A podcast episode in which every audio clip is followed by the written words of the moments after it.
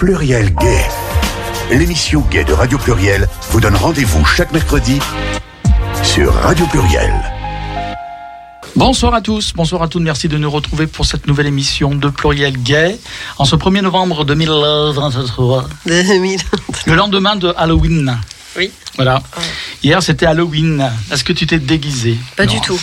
Voilà. J'ai déguisé toute l'année. Oui, ben voilà, mais moi c'est euh, pareil. Voilà. voilà. Je suis sorti comme je suis, et Ouais. le déguisement était parfait pour Halloween. Parfait. Et du coup, euh, Laurence, donc on a entendu que tu étais là, oui, je suis là. après des siècles et des siècles. T'es content que je sois là?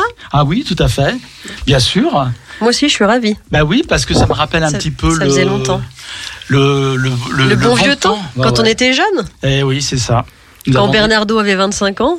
C'était hier. Oui, c'est ça. Et donc, J'aime euh, bien commencer tout de suite par une vanne oui, sur, sur Bernard. Bernard. Mais de toute façon, Bernard, il est là pour être vanné, donc il n'y a pas de souci. Nous, on n'était pas nés, donc. Moi, je, Oui, voilà, suis, c'est je suis rodé maintenant. Il n'a pas changé, Bernard. Il change non, pas, il change je pas. trouve, Je hein. dirais même qu'avec le temps, il rajeunit. C'est vrai. Hum, hum. Ah ben c'est vrai que j'ai eu 13 ans hier. Ah mais oui, ah oui, c'était son anniversaire hier au Bernardo. Ah, joyeux anniversaire. Ouais. Nous partageons une chose en commun, nous sommes scorpions tous les deux. Ah, Parce que d'accord. moi, c'est bientôt le mien. Voilà, Oui, c'est vrai. voilà tu y penseras. Je le sais, je le sais, Gérald. Et on sait que nous ne sommes pas brouillés malgré tous les messages que je reçois du monde entier. du monde entier. Pour me dire, mais comment ça se fait que Laurence ne vient plus depuis des siècles et des siècles? Est-ce que vous êtes en brouille?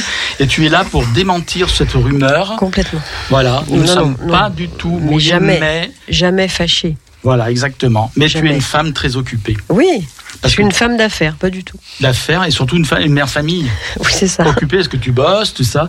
Alors je vais en profiter pour prendre des nouvelles. C'est comme une femme d'affaires, sauf que je gagne pas d'argent. Oui, d'accord. Voilà, c'est ça. Hum, est-ce que Charlotte et Garance nous écoutent ce soir à ton avis? Non. Non Ah Non. bon Pourquoi Non. Bah, Tu leur as pas dit que tu venais à la radio Ah, elles sont trop Si. occupées. Elles n'ont pas Oh. envie d'entendre la voix de leur mère euh. Non, la priorité c'est les coloriages, les jeux, Ah. le dessin animé à choisir parce que voilà, Ouais. il y a une exception ce soir. Bref, très, très intéressant. D'accord, Mais non, elles vont bien.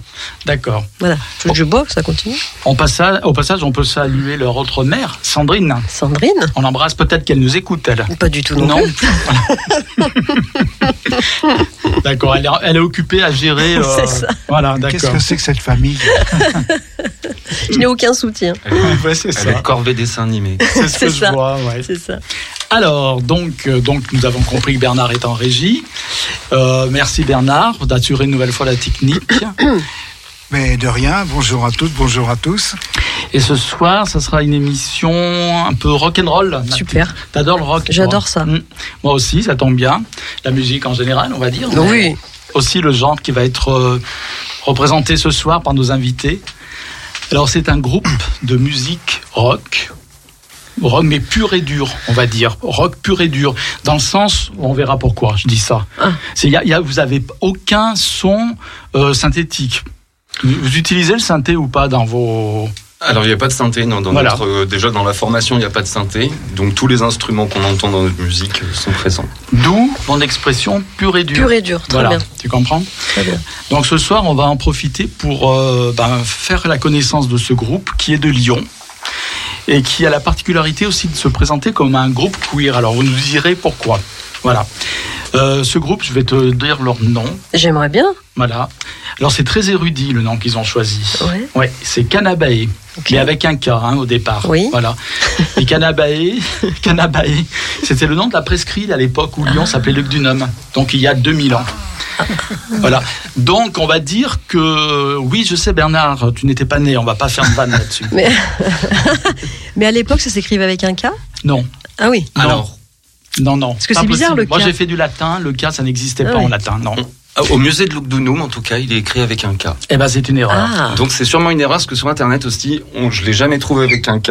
Et nous, on l'avait écrit avec un K pour faire style. Parce Bah voilà. C'est stylé de changer une lettre. Exactement. Et euh, sans faire exprès, du coup, on a trouvé cette orthographe, mais qui, du coup, ouais, à mon avis, est en fait euh, moderne, du coup. Ok. Euh, Donc du coup, tu vois, Laurent, je me suis dit quand j'ai vu leur nom, je me suis dit ça, ça doit être des gens euh, instruits, tu vois, etc., etc., et qui savent que.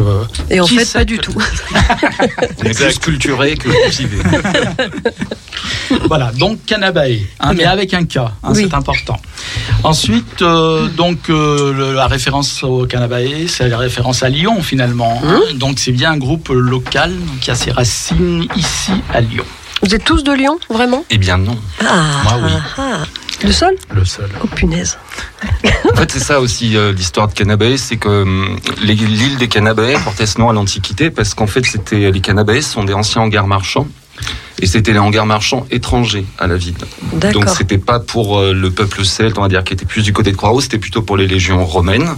Et donc en fait, c'est des marchands étrangers qui viennent faire leur business à la ville. D'accord. Comme nous n'étions pas de la ville, sauf un qui se revendique d'ici. Qu'on va présenter tout à l'heure, de toute façon, comme de tous les euh, autres membres du groupe. Et puis qui lui est bien ancré musicalement. Lui, il a bien ses racines ici. Ah. Il développera. Mm. C'est générationnel euh, dans sa famille. Oui. Donc du coup, voilà, c'était le, le fait d'utiliser l'image de Lyon sans forcément être lyonnais, parce qu'on aime cette ville, parce qu'on est, parce qu'on, parce qu'on est complètement vous- impliqué, inclus dedans. Vous êtes euh, implanté à Lyon ou vous êtes Ah oui, on vit tous Oui, à Lyon, Voilà. mais on n'est pas originaire de Lyon. D'accord. Bah après, il y a une certaine, euh, à un certain moment, on est, on reçoit la nationalité lyonnaise. Hein, au bout de quelques années de vie, je pense à Lyon. Ah. Alors c'est pas le, la C'est vrai date. Oui, oui, oui. Au Ah bout bon d'un moment. Je sais pas pourquoi. Bah, si tu vis depuis 20 ans à Lyon, tu deviens lyonnais normalement. Ah, mais t'as pas un papier Non, mais- officiel non. Ah, Non, d'accord. non. Je, Après, disais, il faut, quoi, il faut quand même passer des tests. Tu connais, D'accord. tu sais ce que c'est qu'un rosette. euh, si- voilà. Qui est Gérard Collomb On t'oblige à manger euh, du tablier de sapeur, par exemple, pour voir si tu vomis pas. Et si tu recraches pas ton tablier de sapeur, T'es c'est adopté. Ok. Alors ça, euh, même euh, lyonnais de naissance, euh, j'ai jamais, j'ai jamais tenté. euh. même sur la tortue. Ah, ouais, tablier de sapeur. voilà. Donc ils sont quatre. Mais alors, d'où viennent les- autres? Moi, je veux savoir. C'est Ah, bah, important. ah, tu veux savoir d'où ils oui, sont parce nés? que si je, veux, si je veux placer des vannes, il faut que je sache d'où Ah. viennent les gens. D'accord. Est-ce qu'il y a des gens, est-ce qu'il y a quelqu'un de Saint-Étienne déjà? Non. Bon, voilà. Donc pas mal de déjà vannes ça. en moins. Déjà. Déjà, c'est le, le premier argument, on est sorti d'affaires. Ah. Donc puisque tu veux savoir tout Bah oui, savoir faut- sur eux, eh ben c'est intéressant de savoir. ah bah ils sont là pour ça. Bah, devinette Ah, alors, si tu veux. Moi, moi, je dirais que je suis un des affluents euh, de Lyon. Ah bah donc t'es né au bord de la Saône par exemple. Au bord de la Saône. Oui, mais c'est un des affluents qui n'est pas de l'eau. Beaujolais. Exactement. Non, Quand on est du Beaujolais, quand même, on est un petit peu lyonnais quand même. Exactement. Ouais, c'est pour voilà, ça ça. C'est pas... le troisième fleuve. Hein. Voilà, c'est le Beaujolais, c'est la, la campagne de, C'est la de Lyon. en campagne fait. lyonnaise. De la ville. Bon, ça va. Donc, on va dire on a deux Lyonnais. C'est le troisième. Ouais, C'est Paul Bocuse qui disait ça. Oui, oui, c'est ça. Exactement. Et donc, euh, il nous en reste deux. Euh, moi, je suis euh, la jalousie de Lyon à la rigueur. La jalousie. La jalousie, c'est le volet Non. ajouré quand, aux fenêtres. Oui, c'est une jalousie, ça s'appelle. C'est les volets ajourés, là, comme ça. Alors, je préfère vous prévenir, les gars. Toute l'émission, il va essayer de, de montrer sa culture, parce que Gérard Oui, est quelqu'un oui. de très cultivé. Donc, Oui. Ah, mais c'est régulièrement, grand la langue française, c'est Non vrai. seulement je suis cultivé, mais je suis un peu pédant sur les bords, donc du PD aussi. Aussi, ouais. Donc voilà, vous avez, vous avez beaucoup souffert ce soir. Donc la jalousie de Lyon, la jalousie. Ouais. Ça n'a rien à voir avec les fenêtres alors. Non. C'est pas croisé porte et fenêtre. Non. Mmh, Qu'est-ce que Belle c'est baie vitrée. Donc la jalousie de Lyon, alors ça c'est vraiment un mystère. Parce que euh, souvent, euh, vers chez moi, ceux qui viennent de Lyon disent c'est un peu pareil. Mais c'est pas tout Que à fait Paris. pareil. Que Paris, non Un peu pareil que Paris. Non, c'est plus à l'est. euh, Non, ils de nous prennent de haut là-bas en plus. Ouais. Mais ils prennent tout le monde de haut. Mmh. Plus temps, à l'est. En même temps, euh, techniquement, ils peuvent. Bah, ils sont plus hauts. Ils sont plus hauts. Alors attends, donc euh, t'es pas parisien. Non. Non, parce que les Parisiens souvent quand ils viennent à Lyon, ils disent oh c'est comme chez nous mais en plus petit. Non, puis on l'aurait pas pris. hein. Bernard se cache. Ah oui parce que Bernard il est pas rigolo lui. Aïe, on aïe. accepte, on a accepté. On l'accepte comme il est. Ouais, mais de toute façon, un Parisien qui vient faire des affaires à Lyon, c'est qu'il a raté sa vie. C'est pas. enfin, il a raté à Paris en tout cas. Quelle brutalité. Pardon, excusez-moi. Donc plus à l'est, c'est ça? Ouais, L'est, plus à l'est, mais de Lyon. plus à l'est? Ah, c'est quoi C'est genre la Savoie, un truc comme Exactement, ça madame. Ah, la Savoie. Ah, la Savoie. Chambéry? Oui. Ouais, ok, d'accord. Bah, oui. Pas, la haute, la- pas le 73, pas le 74 Je suis né en 74, j'ai grandi Ah. en 73. D'accord. Un Monsieur. montagnard Oui. Un peu quand même. Oui, C'est un coupeur de bois. Ah, un bûcheron. Ouais, ouais, c'est ça. Oui. Oh, un bûcheron. Oui. Et puis il nous en reste un troisième, mais lui, il est à l'écart. Lui, c'est un pestiféré. Voilà. Il n'a pas de casque, donc évidemment, il n'entend pas ce que Ah, je il n'entend raconte. pas. Eh ouais, parce qu'il est en régie, il ne pouvait pas s'installer ici. On était trop Je nombreux. suis l'exclu. Ouais, voilà. Et tu- donc, tu, on est en train de dévoiler le- le- les origines, de deviner les origines de tous les membres du groupe, donc de, de Canabae. Et on voudrait savoir d'où tu viens. Voilà. Alors moi je suis du euh, je suis du pays qui est allié des Français mais ennemi des Anglais. Il y en a beaucoup. Alliés il y en a les Français, beaucoup. les Anglais, l'Écosse. Ouais. D'accord. Tout à fait. Mm. Waouh. C'est Mhm. ça. Voilà, j'ai Mhm. des origines écossaises. euh, All right. mon, mon Great. père, euh, mon père est écossais. Ah. D'accord. Glasgow. Super. Voilà. J'adore les. Écossais. J'adore les Écossais. J'avais une prof d'anglais qui était écossaise. J'ai eu deux profs d'anglais. Ah non, une écossaise et une irlandaise aussi. Mais les Irlandais, ils sont très bien aussi. Mm. C'est vrai. Bon, on s'apprécie pas, mais euh, Ouais, pour l'effort, je dirais que oui, je les aime bien. Ok, so welcome. Thanks. Ok, bon, bah j'ai pas trop de vannes à faire finalement. Voilà, donc du coup, ben voilà, donc on sait d'où vous arrivez, mais on sait pas vos noms. Peut-être qu'on va dire vos prénoms, vos noms complets, enfin ce que vous voulez. Les Vos prénoms. Vos, pseudos, vos comment on vous appelle. euh, Et ben, En au chant, au chant, c'est moi, Christophe. Enfin, Toff, du coup. Christophe. Toff. Christophe. Je note pour pas oublier, tu sais, parce que Oui. moi je commence à vieillir. Après j'oublie Toff. Toff au chant. Au chant. Au chant. Au chant. Au chant chanté, pas au chant. euh, Ah oui, au chant. D'accord, non, je crois. Oui. Je crois qu'il travaille sur le De la chant. famille Auchan. Je crois qu'il travaille sur le chant. Euh, sur les ans. Super Carrefour, c'est bon, on a donné Il les trois. Ah, euh, il aurait pu être agriculteur. Oui. Euh, bah, ça, bon, bref, on va Oh. pas revenir là, mais c'est un projet. D'accord, c'est vrai que c'est un groupe de musique, ah, suis-je bête. voilà, donc ensuite, eh ben, on va tourner dans, les, dans le sens des aiguilles d'une montre. Ah, Donc on a ce jeune homme qui s'appelle, qui ressemble à Robert Smith, dis donc. Tu trouves pas qu'il donne l'air à Robert Smith des Cure Entre Kenji Quelle Girac. période? Ah, non. Non, c'est là. Kenji Girac. Ouais, un jour, on lui a dit ça. Mon Dieu. C'est Ah un bah, aveugle qui t'a dit ça. Un Non, c'était enfant. un enfant de 6 ans. Ah, ok. D'accord. Il est pas ressorti Tu vivant. ressembles à mon chanteur préféré. Ah, J'étais aux anges. Ah, ah, ah, et c'est qui? Ah bah Kenji Girac. Ah. voilà. Donc euh, ouais. En même temps, c'est rare qu'un enfant de 6 ans dise euh, Robert Smith. Mais bon. Oui. Oui, voilà, Voilà. c'est ça. Il faut que ce soit des vieux de mon âge pour pouvoir euh, parler de Robert Smith, mais bon. Oui. Non, mais oublie Kenji, c'est pas vrai. Ouais.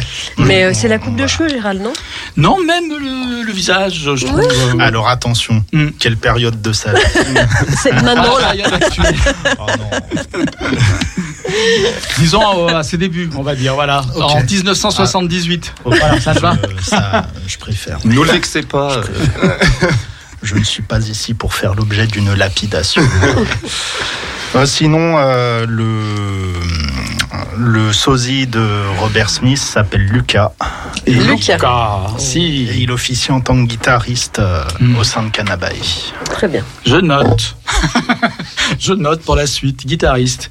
Et nous avons donc, toujours dans le studio, Ah, euh, Boris. Oui, je, je le saute lui parce qu'il ouais, n'est pas chez nous. mais Voilà. je- Le Ça, c'est une façon de parler. oui, donc. Donc euh, moi c'est Boris et je suis à la basse. Ah, Boris. Non, D'accord. Aucune Non origine. Aucune rien, ok. Non, c'est euh, un cadeau de mes parents, sans raison euh, Si particulière. de l'Est. Ouais, non, à part que le prénom était joli. Ouais. Bon, Sympa, de Boris? de l'Est de la France, quoi. oui, voilà, c'est ça. Boris l'éleveur de moutons. Ah, Voilà, et donc euh, notre ami écossais, Et ben moi c'est Liam. Liam. Voilà. Yes. Comme William mais sans la volonté. Yes. Ok. Et il est bâtard, batteur. Ah, Les deux en d'accord. même temps. Ok. Donc tu vois déjà, on a un petit peu posé ça là, tu vois comme ça. Oui, Quatre garçons. oui. Ah, on va dire garçons, ça vous va? Vous êtes Oui. des garçons, six genres, il n'y a pas de problème. Oui. Bon, enfin pas de problème. Tout va bien chez Même vous si c'était pas le cas, euh, ce serait pas un problème non plus d'ailleurs. Bah, oui. De toute façon, en soi, Voilà. Non mais que on est- n'a pas trop le choix de ce qu'on est. voilà, on a le choix de l'assumer, c'est différent. C'est ça. Donc tu vois, donc un chanteur, bon, ça va, euh, dans un groupe musical c'est Oui, mieux. jusque-là, oui. Guitariste, basse, batteur. Oui. Ça fait vraiment penser à la formation euh, vraiment rock, tu vois, de base. oui. Hein, on peut pas faire plus basique que ça. C'est très bien. Voilà, dans le bon sens du terme, évidemment. C'est un peu un retour aux sources. Moi, ce que je propose, avant de parler un peu de vous, comment vous êtes né, enfin pas vous personnellement, mais le groupe, évidemment. Avoir par voix basse. Césarienne. Ça risque d'être un petit peu lourd quand même. hein.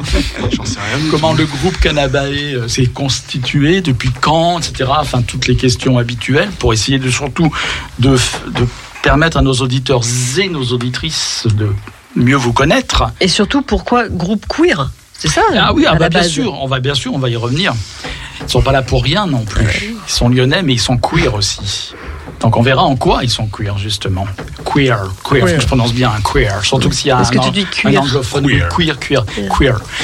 Donc mon petit Bernard, ce que je propose, c'est qu'on écoute euh, le premier morceau am- amené par euh, Canabae. Qui est un morceau de Canabae Canabae, voilà, c'est hein, Canabae. Bon amant.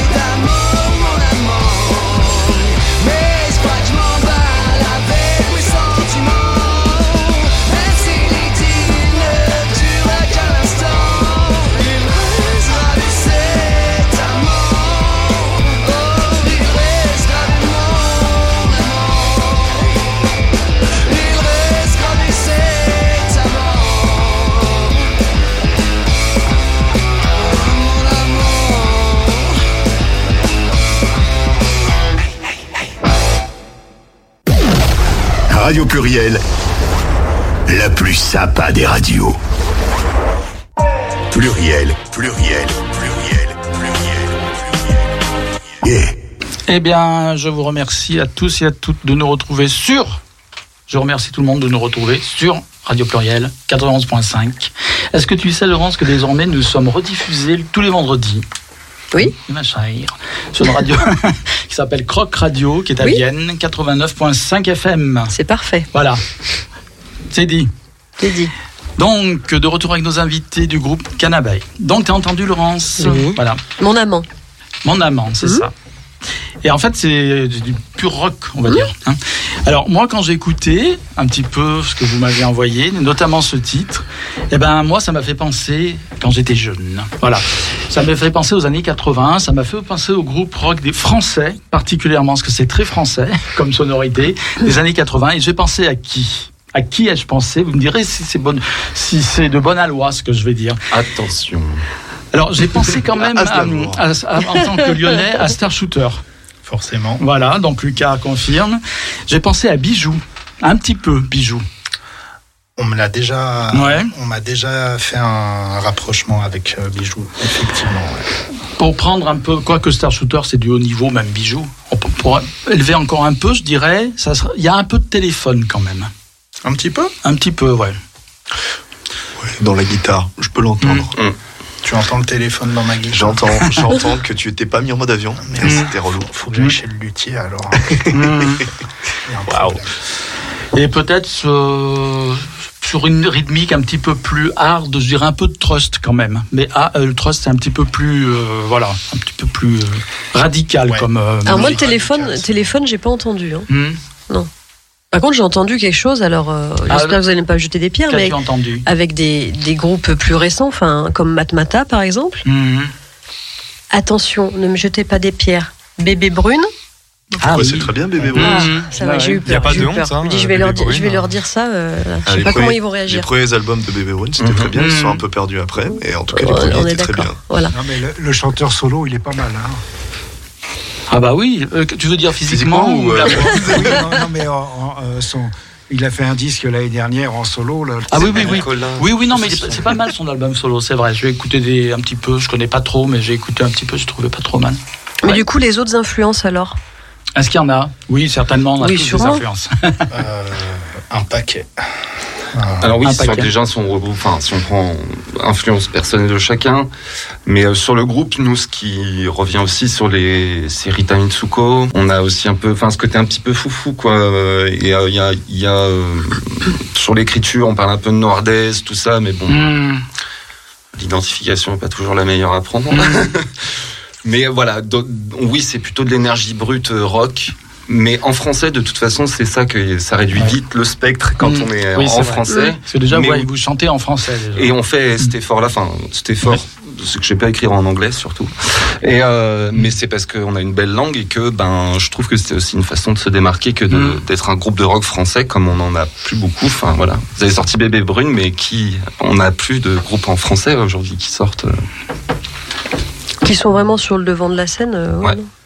Ou alors c'est des groupes français mais qui chantent en anglais. Quoi. Voilà. C'est euh, typiquement Last francophone. Train euh, qui vient de, de Strasbourg. euh, C'est euh, typiquement un groupe moi que, que Chaka j'adore. mais- par exemple, je pense où on est vraiment sur du lourd, mais on est en Mm. anglais. Bon, il y a, il y a un mélange de culture, de plein de choses, mais, euh, mais voilà, on est sur un, un rock anglais. Malheureusement, les, je trouve que c'est dommage de pas faire plus vivre la francophonie comme ça. Cha- Mm. Chaka Ponk, pour vous, c'est vraiment du rock?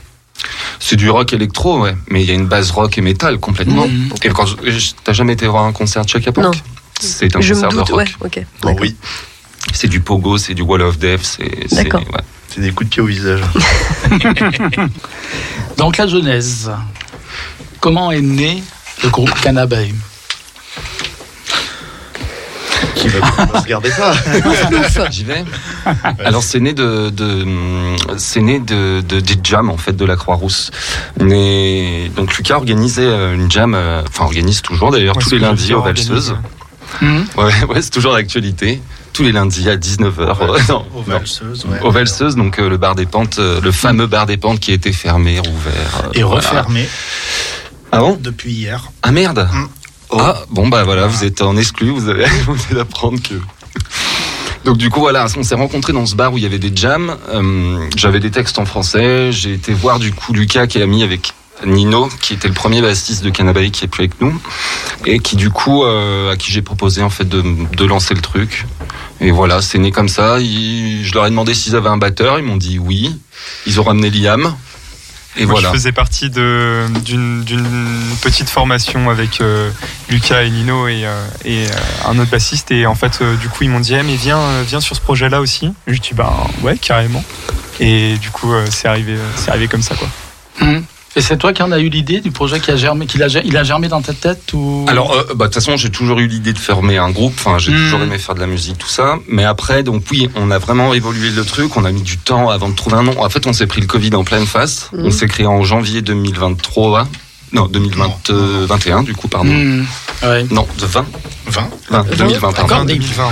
Janvier 2020, on s'est créé, donc bah, deux mois après, on était euh, confinés.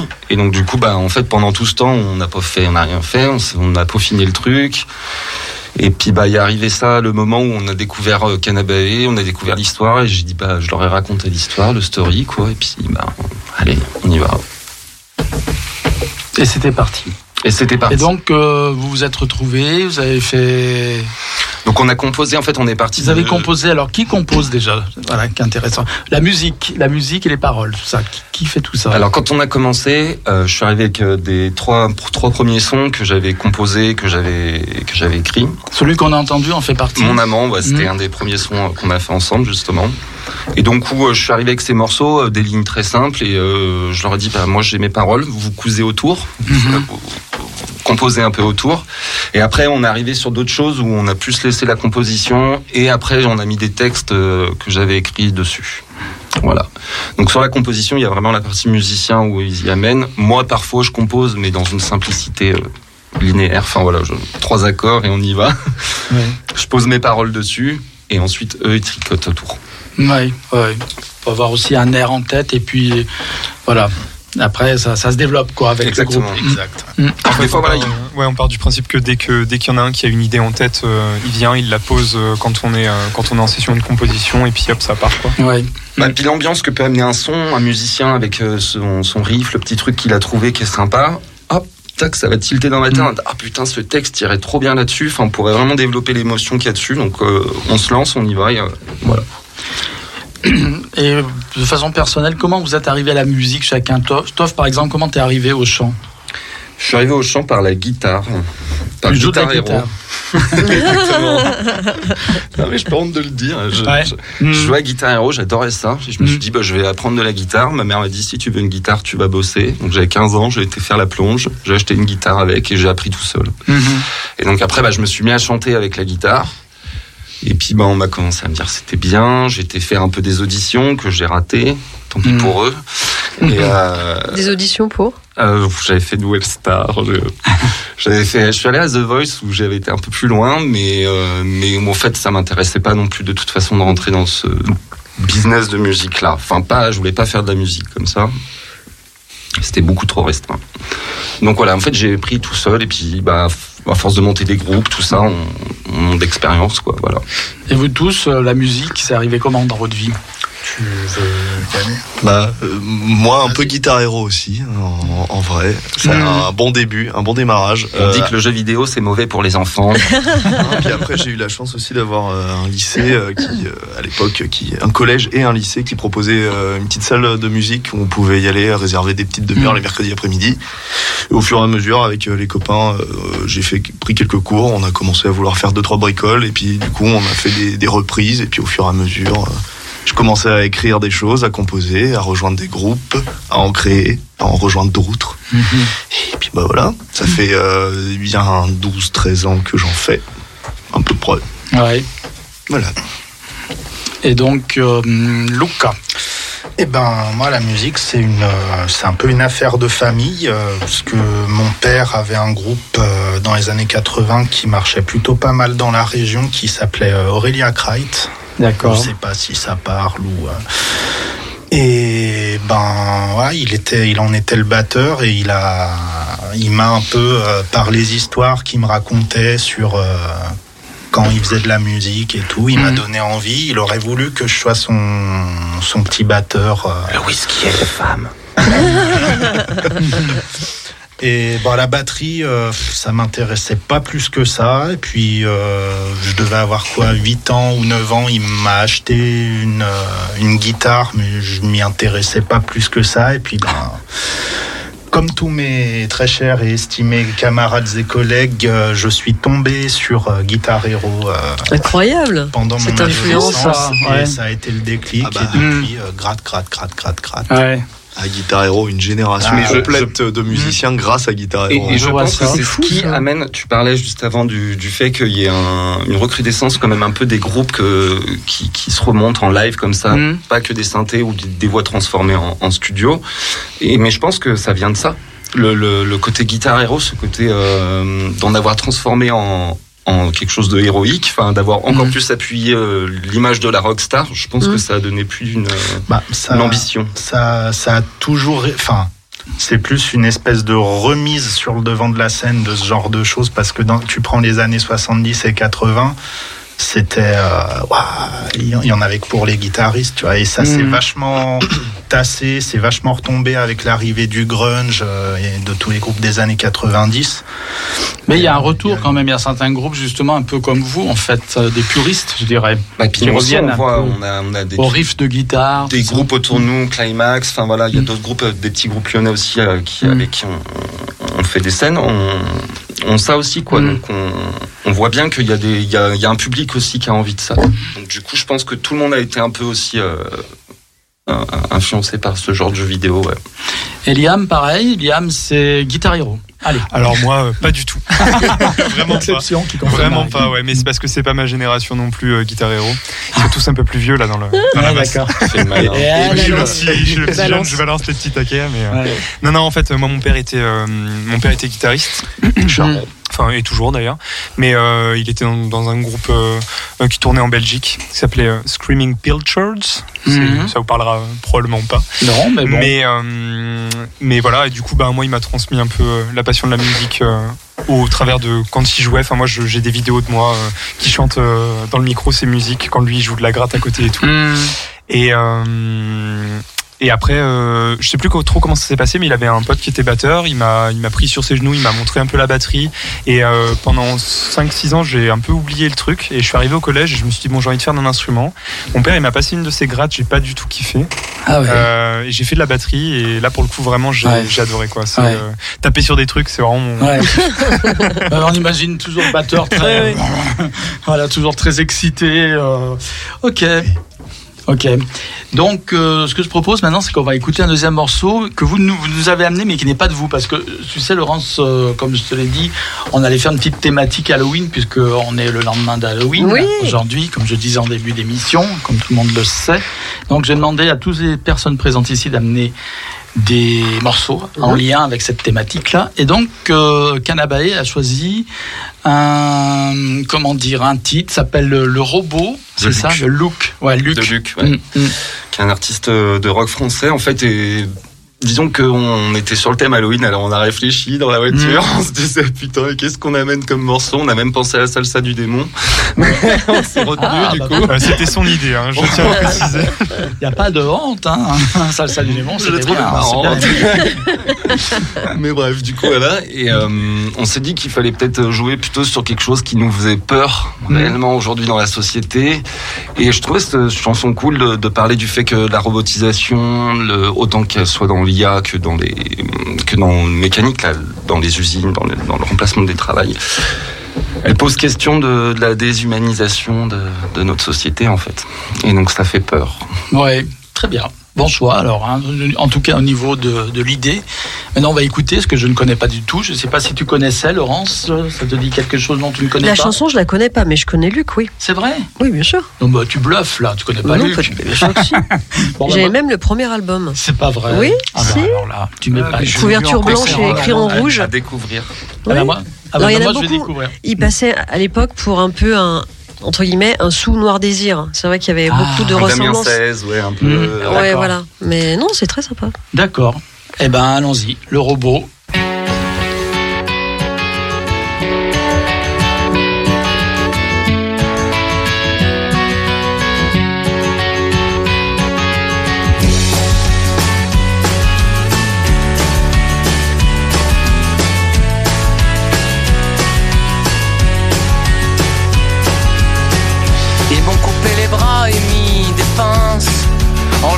Cœur trop mince. Je suis un robot. Ils m'ont donné le regard d'un autre œil pour voir plus loin que le ciel.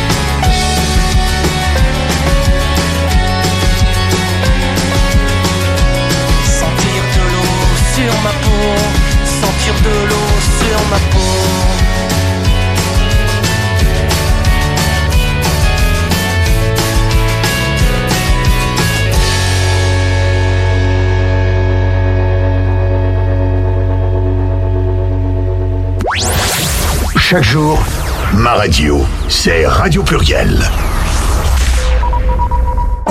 Pluriel, pluriel, pluriel, pluriel, pluriel. Et Eh bien, nous voici de retour dans le studio de Pluriel Gay. Je suis toujours en compagnie de Laurence. Bonsoir. Qui m'a rejoint après des siècles de perdition dans l'univers intersidéral. Et toujours avec Canabae, les quatre garçons de Canabae. Alors, on va continuer à les passer à la Gégène, d'accord? Qu'est-ce que t'en penses?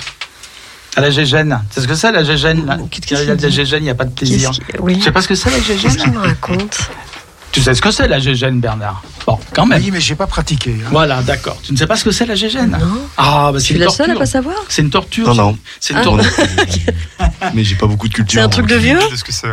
oui, c'est un truc de vieux. Ça a été malheureusement souvent employé. C'est une torture euh, à base d'électricité. Ah, sympa. Oui. Et Avec la baignoire. La baie- voilà, voilà Ah. pour faire avouer tout ça. Ah.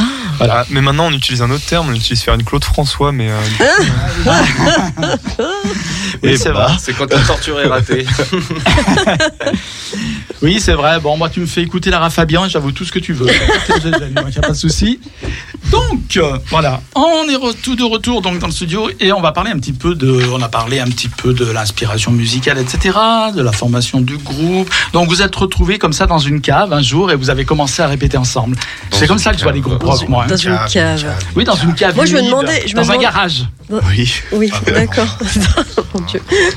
Ah, c'est toujours dans un garage que les groupes ils se retrouvent, les groupes de rock. Oui. À mon époque, c'était comme ça. Oui, sur... d'accord. Ouais, Eh vous oui. avez vu le prix de- des garages en ce moment Ouais.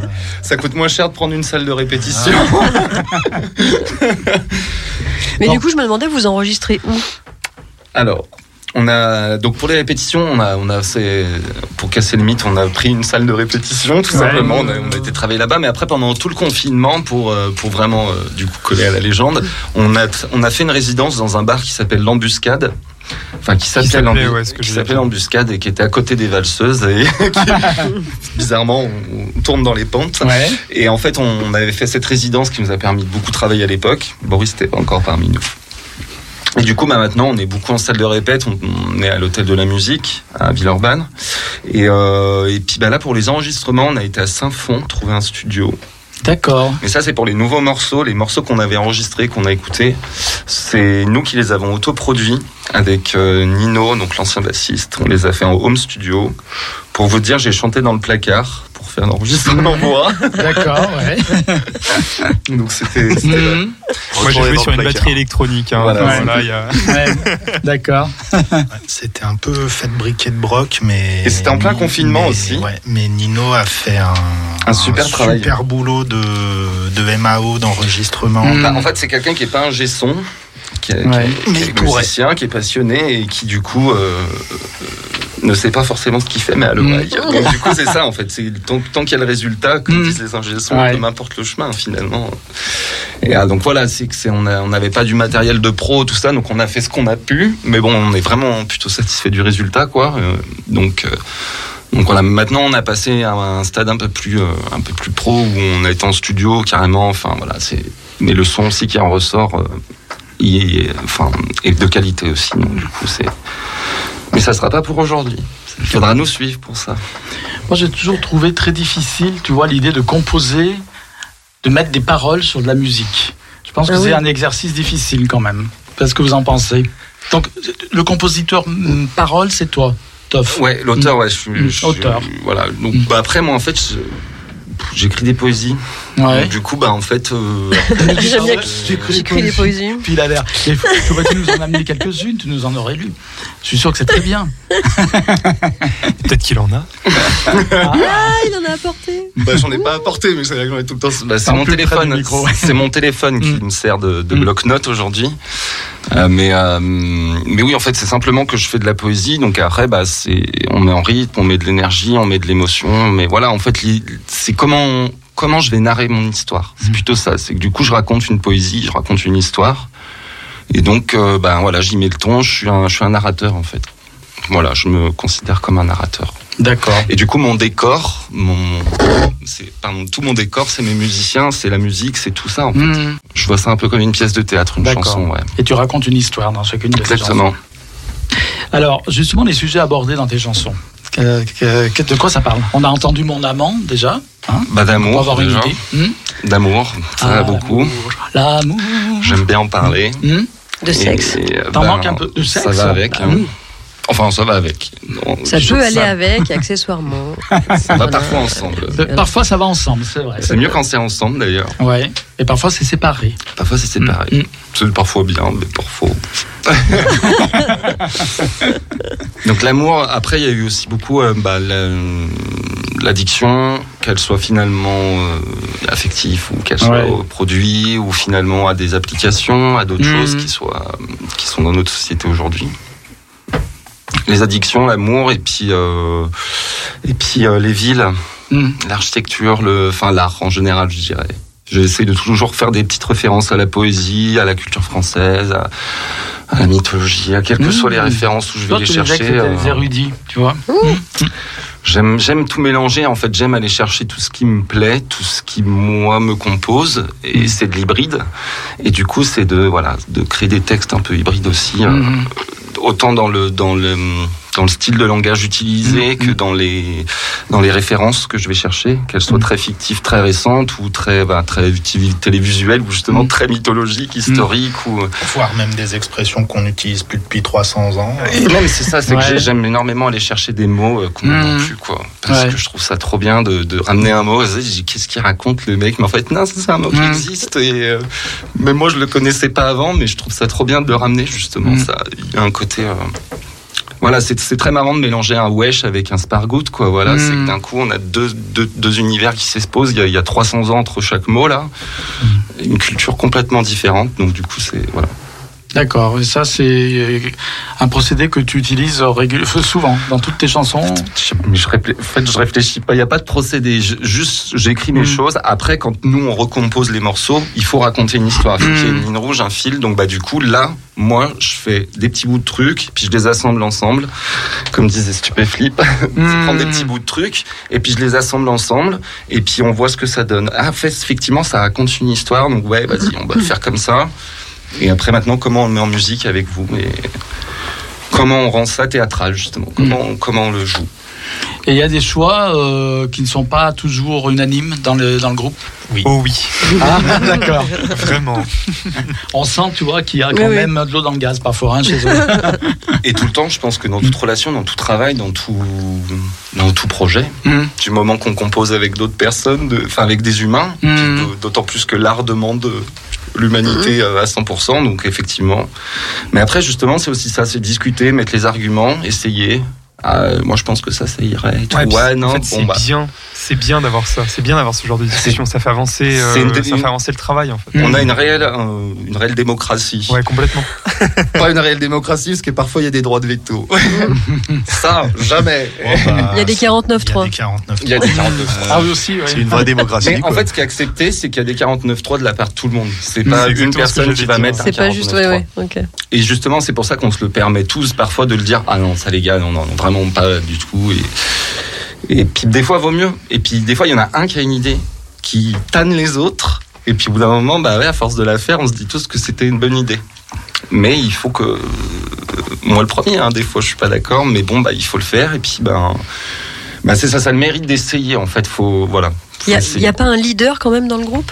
Il n'y a pas quelqu'un qui est considéré comme le leader? Le chef de meute, tu veux C'est la dire? question qui mal la alpha. merde. Je vais être leader physique, on va dire. Ah. Euh, comme ça. Oh, le boulardeau, le mec, c'est suis un poète, je suis un leader physique. euh, en fait, c'est voilà, difficile de le dire. Je voulais attendre qu'ils le disent, mais pas- ils étaient pas assez rapides. Alors du coup, j'ai pris les devants. Voilà, un vrai leader. Oui, il faut que je puisse faire un bouton pour parler. c'est euh, pour temps, ça ça que va ça pas être le bassiste ou le batteur qui allait dire on est les leaders, quoi. C'est bizarre. Je dirais plus hein, dans le lead naturel, dans le sens où je j'impose pas forcément des choses. Je, je, je, je propose des choses et j'attends le consentement quand même de tout le monde pour qu'on y aille. Et puis pour moi, ça passe par ça. Si personne n'est d'accord avec le chemin à suivre, euh, tout le monde va traîner la grolle et en fait, on va mettre 10 ans à y aller euh, à l'endroit prévu. Donc euh, non. Euh, voilà. Très bien. Eh ben moi je propose qu'on écoute à présent le morceau, un des morceaux que j'ai choisi dans la thématique Halloween. Ah. Et je l'ai choisi en pensant à toi. Ah mon dieu, Et Ah, t'as pire. peur. je sais pas si je vais peur. entendre. T'as peur, tu as de quoi avoir peur. Bah, euh, Attends, laisse-moi deviner. oui. C'est un chanteur. Oui. C'est David Bowie Mm, Non, je ne connais pas trop de choses très Halloweenesques. euh, Ah bon Quoique, D'accord. si, certaines chansons pourraient. Ouais. Je sais pas, vas-y. Iggy Pop. Petit Iggy.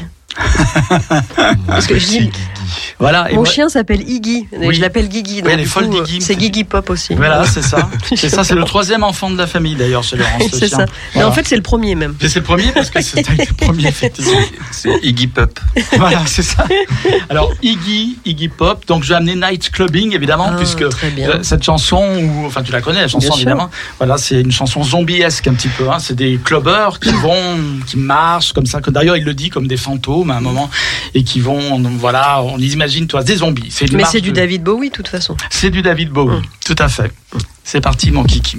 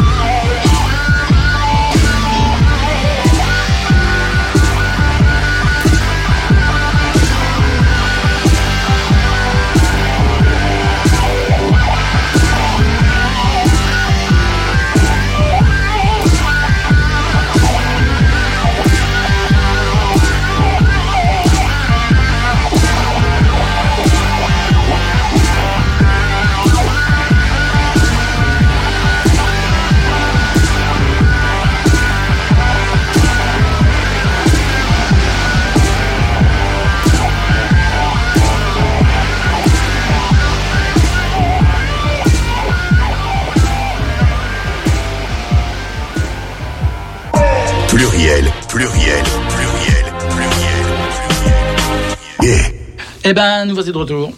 nous voici de retour en studio. Nous ne sommes pas partis. Nous ne sommes pas partis, nous sommes restés ici, scotchés à nos chaises. Et là, toujours avec Canabaé, toujours avec toi, Laurence. Alors, euh, toi, je disais que tu es surpris que tu aies associé Iggy Pop et David Bowie sur cette chanson-là, notamment. Oui. Donc, c'est David Bowie qui a composé Oui. euh, Night Clubbing. Et qui a, euh, pendant de nombreuses années, alors je sais pas, peut-être 10-15 ans, euh, toujours été là pour Iggy Pop. Et qui a, euh, qui l'a toujours, euh, voilà, quand Iggy Pop a eu des moments où il était vraiment mal à cause de ses addictions, quoi.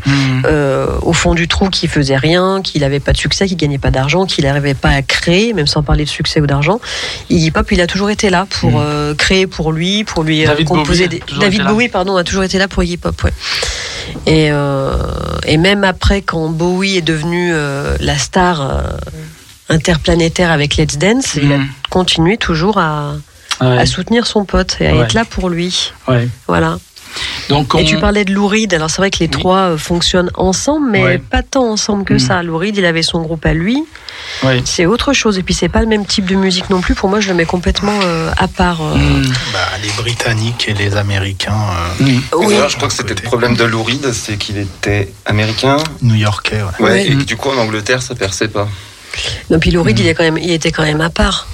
Tu Oui, parlais de poésie tout à l'heure. ouais. euh, Lou Reed, c'était vraiment un, Un un poète. écorché vif, un poète. Ah, je trouve que c'était autre chose. De par son vécu, déjà. oui, de par son vécu. Je trouve que Lou Reed est beaucoup moins abordable.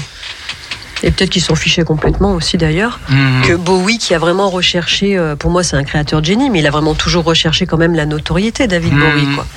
Donc c'est autre chose. Mais euh, oui, donc et Bowie, il a toujours été là pour, euh, pour Iggy Pop, même quand il est devenu une star, euh, il a continué à, à créer pour, euh, pour Iggy Pop. Ouais. Donc on, c'est une époque quand tu as évoqué le, le glam rock et je crois que vous, enfin, tu, tu revendiques un petit peu le, le glam aussi. On est un peu là, ouais. Ouais. On le revendique carrément, ouais. Ouais, Ouais. d'accord. Ouais, ouais, ouais. On parlait de théâtralité, de, Mm. de, de, de burlesque presque, même, je dirais. Mais il y a ce côté-là, ouais, ce côté euh, créer un peu des personnages, ou Mm. du moins euh, c'est moi, mais avec une plume dans le cul. Enfin voilà, c'est un petit Mm. côté, euh, on sort de soi. Il y a un petit côté, euh, on a tous une peau. On arrive avec notre peau noire, notre blouson, machin, et en fait, au, au- je dirais, au fur et à mesure du concert, on, on se dévoile, on se dénude, on, il y, a- il y a autant dans l'émotion que dans le que physiquement finalement. On se dénude, en effet, j'ai vu quelques photos. Mais même en vrai, au niveau de, des, des mélodies, euh, enfin, c'est. Tu, tu parlais tout à l'heure euh, du rock pur et dur. Mm. Euh, c'est en fait, euh, nous quand on arrive sur scène, on, on propose un, un rock euh, qui a, peut avoir l'apparence dure et pure de ce qu'on aurait pu écouter euh, euh, dans les années 70 ou, ou 80. Mm. Et en fait, on le dévoile avec une touche de nouveauté. Et c'est nous, cha- chaque, chacun apporte sa petite touche de nouveauté au rock. C'est des grenades à paillettes. Exactement. D'accord, mais c'est vrai que le glam en plus, parce que à un moment donné, euh, oui, oui, vous aurez droit à la question en quoi êtes-vous queer? Parce que tout le monde l'attend, ça, ça Tout le monde l'attend. Et c'est vrai que le glam, ça a été une époque, euh, l'époque du glam rock, c'était non seulement des sonorités, évidemment, mais c'était aussi effectivement de la théâtralité. On pense à, bah, évidemment Freddie Mercury avec Killer Queen, son le fameux Top of the Pop, où il, est- il chante Killer Queen avec les ongles peints en noir, maquillé. Ça, c'est le glam. Le glam, c'est déjà une- avant l'heure, c'est quelque chose de queer, on va dire, avec la fluidité de genre, etc. Que tous, tous, tous, y compris euh, les Rolling Stones, euh, ont, ont usé, ont usé jusqu'à la corde parfois. Et on pense C'est Keith Richards, je trouve qu'il a un côté Oui. hyper queer. Oui. On, côté parlera pas de David Bowie parce Bah, que là, je crois que c'était un des summums. Mais je, je prenais Keith Richards parce qu'il y a Mm. vraiment, euh, on sait qu'il est hétérosexuel et qu'il a ce- Mm. cette image de, de grand euh, séducteur, enfin voilà, de, de guitariste machin. Donc du coup, il y, a- il y avait. Je, trou- je trouve qu'il a vraiment cette image-là, ou même Jimi Hendrix, moi je trouve qu'il y a un Ouais. côté hyper queer, quoi, dans Mm. ses tenues, dans ce côté frou-frou, on va chercher Mm. des trucs hyper Ouais. excentriques, euh, les grands chapeaux, enfin, il y a, il y a- il- et surtout à cette époque-là pour Hendrix, où il faut vraiment assumer euh, ce Ouais. genre de tenue-là, je pense, Mm. encore plus quand on est un homme. Ouais. Donc du coup, euh, Et malheureusement, encore plus quand on est Renoir. et Mm, d'autant Mm. plus. Donc ouais. Ouais. Et c'est vrai que euh, la fluidité de genre, euh, le rock, le rock pur et dur justement, était associé très souvent dans les années 70. Et c'est le côté théâtral aussi, effectivement. Tu as évoqué la théâtralité. C'est vrai qu'il y avait beaucoup de théâtralité aussi dans la mise en scène. Et du coup, je sais plus ce que je voulais dire, mais c'est pas grave, mais je vais y arriver. Je vais y arriver. fil, l'ami. Oui, oui, non, mais je vais accoucher, vous inquiétez pas, ça sera pas une fausse couche. Ça va arriver, ça va arriver. Donc du coup, euh, glam, machin, Fluide, sur le côté fluide. Ah, et en oui. Et queer. revenir Alors, au côté queer. Moi, je trouve ça. justement que, alors parce que c'était pas toujours associé non plus. Alors le, le commun du mortel, tu vois, euh, l'oncle Albert, par exemple. Quand il Critique re- pas mon oncle Albert, il Ah, est s'appelle génial. Albert. Je l'adore, Bon, très ouvert d'esprit. Je sais pas un autre nom. Alors, euh, non, Albert, c'est Bob. bon. Voilà. L'oncle Albert, regardant sa télévision dans les années 70 et voyant David Bowie euh, dans le dans Ziggy Stardust. Ah bah oui, par c'est exemple, sûr, oui. Il a dit mais qu'est-ce SPD, tu vois. Mmh, Mais dans le milieu des fans, tout ça, c'était pas encore que David Bowie a beaucoup joué sur l'ambiguïté aussi de sa sexualité. Et en fait, on s'est rendu compte après qu'il était euh, fondamentalement hétérosexuel, David Bowie. Même si à un moment, il, il a joué sur cette ambiguïté sexuelle. Bah, Ah, il l'a la même drogue. dit, il Il l'a a même, dit. il l'a même dit en interview. c'est la drogue, moi je dis tout simplement. Il a dit qu'il était bisexuel à une époque. hein. Et après, il a dit non, mais non. De toute façon, il a été marié, bon, il a eu des enfants, etc. Oui. Et On, on sait qu'il avait eu aussi une relation euh, qui avait défrayé la chronique à son époque berlinoise avec un mannequin trans allemand. Ah. Oui, tu savais pas Non. Ah, Moi, je sais parce qu'il me l'a dit. Le trans, il te l'a dit Non, non, David Bowie. non, mais en fait, euh, le, non, non, mais ça avait défrayé la chronique, tu sais, les, les, les, les journaux People. À l'époque, mais t'étais pas né, c'est pour ça. Non, mais j'aurais pu le savoir. quand même. Mais moi, je pense qu'il y avait quand même plus un. Il y a un aspect euh, buzz, on va appeler ça Mm, comme ça aujourd'hui. À l'époque, c'était pas Ouais. le terme, mais, euh, mais ouais, le fait de choquer, justement. Et dans le glam, c'est ça. C'est, c'est- je pense qu'il y avait, il savait très bien sur quelle corde il jouait quand Mm. faisait ça. Ouais, et ça marchait en plus.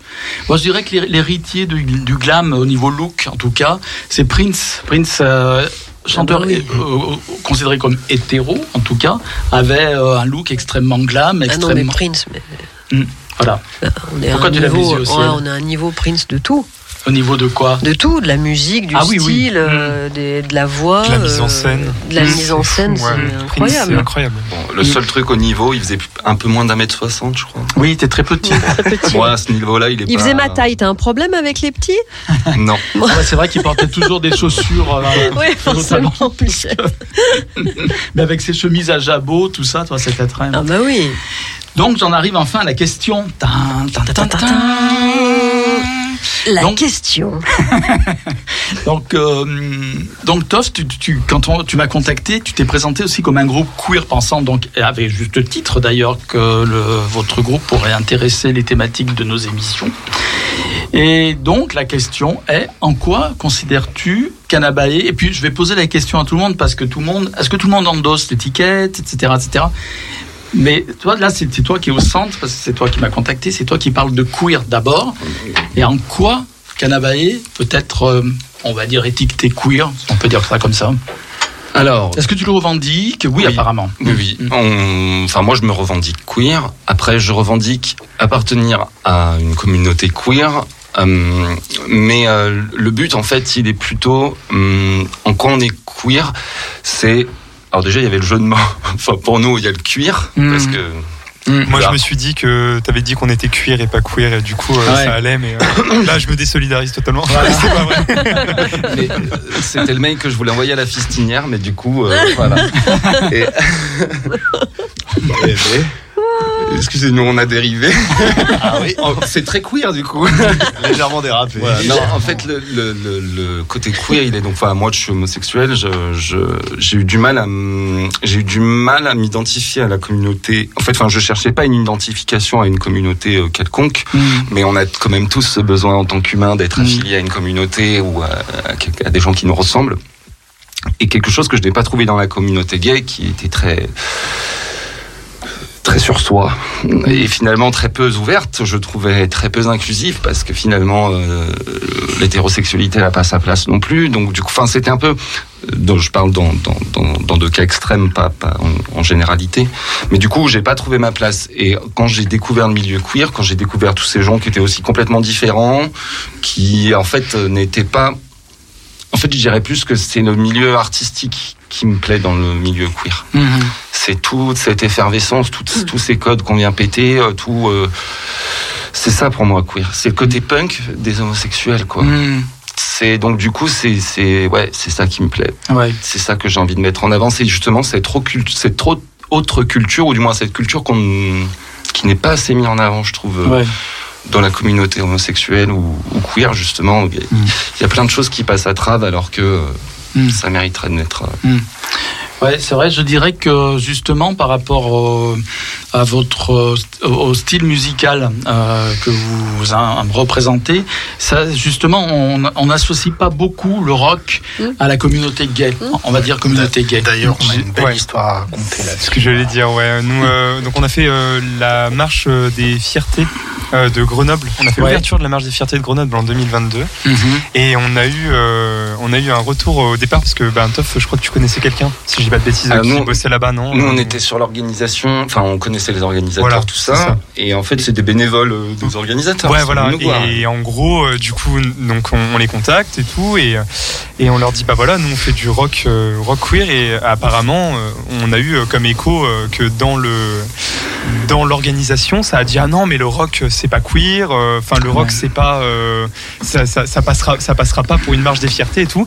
Et fait est qu'on a quand même été pris et qu'on a quand même joué là-bas et que bah on avait, euh, je, je sais plus combien c'était, 2500 personnes, personnes. 2500 personnes, et qui étaient mais, On va mais dire fond, 2000, quoi. voilà, et mais- c'était bon, et c'était fou, c'était fou. Parce que- Donc voilà. Bien sûr. mais mais non, mais c'est sûr, il faut savoir proposer aussi autre chose que. Bah oui. Et c'est ça qui a été étonnant. On a eu des remarques au début où ouais, ouais, vraiment des gens. Mais le rock, c'est pas, c'est pas très gay. Le rock, c'est pas. Mm. Enfin, pour une marche différente, tout le monde s'attend à de la techno et de l'électro. Oui. Et où, en ouais. fait, euh, ben en fait non, justement toute la culture est, elle n'est pas basée que là-dessus. Et justement, on, on, on pourrait pas s'enlever cette étiquette. Mm. Et justement faire voir qu'on est dans plein d'autres choses dans le rap aussi enfin je Bien sûr. nous dans le rock on n'invente rien je vais dire parce que des- voilà on parlait de Bowie de Freddie Mercury tout ça je veux dire euh, des DPD dans le rock il y en a depuis longtemps Il y en Mais- a même toujours. et il y en a toujours Depuis même avant que ça soit considéré comme du rock, je prends l'exemple. attends mais les PD ça existait depuis longtemps ça, ça- ça a été là même au fondement même de la musique rock. Tu au fondement Au Hmm. fondement. Ah oui, bah tu nous intéresses Tu prends, tu prends Little Richard par exemple. Bah oui. Ah bah voilà, C'est le- ça que voilà, j'avais raconté, voilà ça. celui que je cherchais, voilà, Little Richard tout à l'heure. Voilà.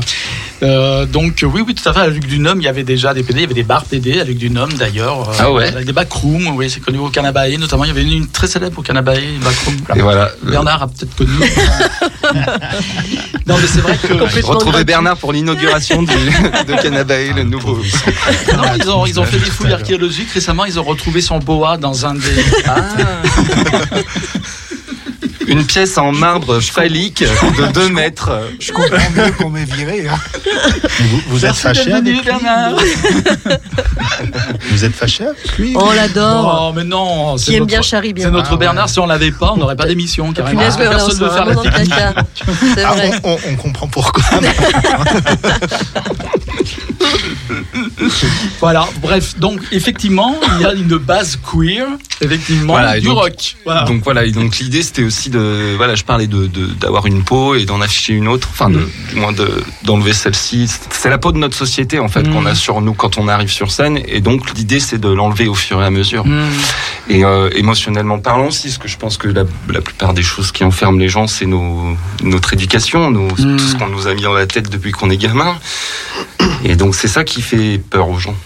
Oui. Et donc c'est ça qu'on veut libérer. Pour moi, c'est ça aussi être queer. C'est, queer, c'est arrêter d'avoir peur de soi et puis d'avoir peur des. Enfin, déjà, il faut arrêter d'avoir peur des autres pour avoir, euh, pour s'accepter soi aussi. En fait, c'est. Mm. Parce que moi, je me suis rendu. Enfin, je, je fais juste ça, mais voilà, c'est pour moi, ce qui a été dur, ça n'a pas été de l'assumer, ça a été de l'accepter. Hmm. Parce qu'en fait, c'était le retour sur, euh, sur tout ce qu'on m'avait appris. C'est-à-dire que j'avais beau savoir que j'aimais les hommes, mais moi, on m'avait toujours dit que c'était pas bien, que c'était quelque chose de mauvais, de machin. Donc, du coup, voilà. Et en fait, c'est ça aussi qu'on va amener dans ce groupe. C'est euh, c'est normal. C'est normal. Donc voilà, c'est pas grave. Très bien. On va passer à ton choix personnel pour Halloween. Qu'est-ce que tu nous as amené Euh, Alors en fait, je sais pas dans quelle, quelle- laquelle on passe en premier, Bernard, parce qu'en fait, il y en a deux qui. Alors il y en a une, des thèmes musicaux. Il y en a, il y a un thème musical vraiment qui me, qui me plaît vraiment. Parce que moi j'aime beaucoup la musique, mais tu le sais, Gérald, j'aime aussi Yes. beaucoup le cinéma. Hmm. Bon, rien d'original, hein. il y a beaucoup de gens qui aiment la musique et le cinéma, mais bon, bref. Et du coup, euh, j'hésite vraiment, mais je crois qu'on va, on va choisir euh, le deux- celui que je voulais passer en deuxième. Mais bref, je vais m'expliquer dans quelques instants. D'abord, une petite intro. Une petite intro très euh, marrante. Euh, quand tu m'as dit, il faut que tu t'a- t'amènes des musiques euh, de type Halloween machin, Halloweenesque, comme tu dis. Hmm. Je dis, punaise, je vais prendre quoi? Et je tape dans Google. Rien d'original non plus. Chansons, chansons au pluriel qui font peur. Alors là, je me suis dit, qu'est-ce que c'est? Je suis tombée sur un site en particulier. Je me suis dit, qui a écrit ce, ce blog Je ne sais pas. C'est un enfant de 10 ans, je ne sais pas. Alors, je voulais juste, euh, il y avait une vingtaine de chansons. Alors, il y avait Teardrop de Massive Attack. Je pas Ah bon. Ouais.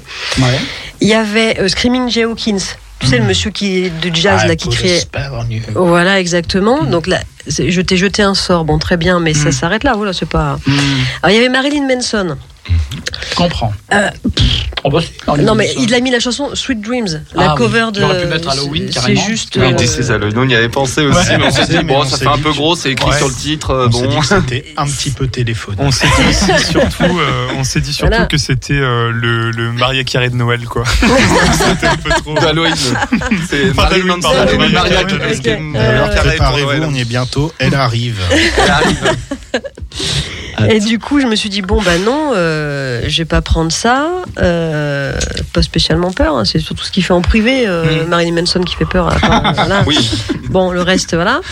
Euh, et le, le clou du spectacle, Muse, avec la chanson Undisclosed Desires. Yeah, Mhm. speak English very well. Hmm. Euh, je sais pas ce qu'elle fait là. Je, je pense qu'elle fait autant peur qu'un chaton qui fait dodo. J'ai pas compris. Bref, Ouais. donc euh, voilà. Du coup, j'ai réfléchi moi-même toute seule, comme une grande, sans Google, Mm. et j'ai trouvé. Alors lequel on passe du coup? Je crois qu'on va prendre mon préféré. On va prendre le thème musical de Psychose. Ah. Il y a tout un. Alors attends, j'explique Bernard avant de faire le truc. Attends, Psychose, pour attends, moi, alors c'est un de mes films préférés. C'est aussi pour moi un des meilleurs films de toute l'histoire du cinéma. Mhm. Et pour moi, c'est le film d'horreur par excellence. Bon, faut dire que je suis, je suis quand même une flippette. hein. Je- J'ai très peur très facilement, mais pour moi, c'est un, un bijou de mise en scène. Et la musique, donc, qui a été composée par Bernard Herrmann, qui était le compositeur fétiche d'Alfred Hitchcock, euh, qui a travaillé pour d'autres. hein. Il a fait sa première musique euh, de film, c'était celle de Citizen Kane. Voilà, Orson Welles. Euh, et sa dernière, c'était pour Scorsese. C'était la musique de, Ta- de Taxi Driver. D'accord. Ouais, voilà. Et là, pour moi, Psycho, c'est vraiment flippant. Mais vraiment. En plus, je suis tombée sur euh, une vidéo de où il y avait le thème musical.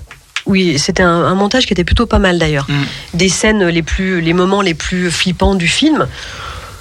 Avec Mm. la musique en fond, j'ai- je- voilà. Donc là, c'est ça, c'est plus le, le chat qui fait dodo. hein. Là, c'est plutôt un tigre, je sais pas, qui est euh, Mm. planqué sous le lit avant de te choper un bras. Donc euh, voilà. Donc j'ai choisi. On va mettre celui-là en premier. Bernard, t'es prêt? Allez, c'est parti. Et à vous les studios?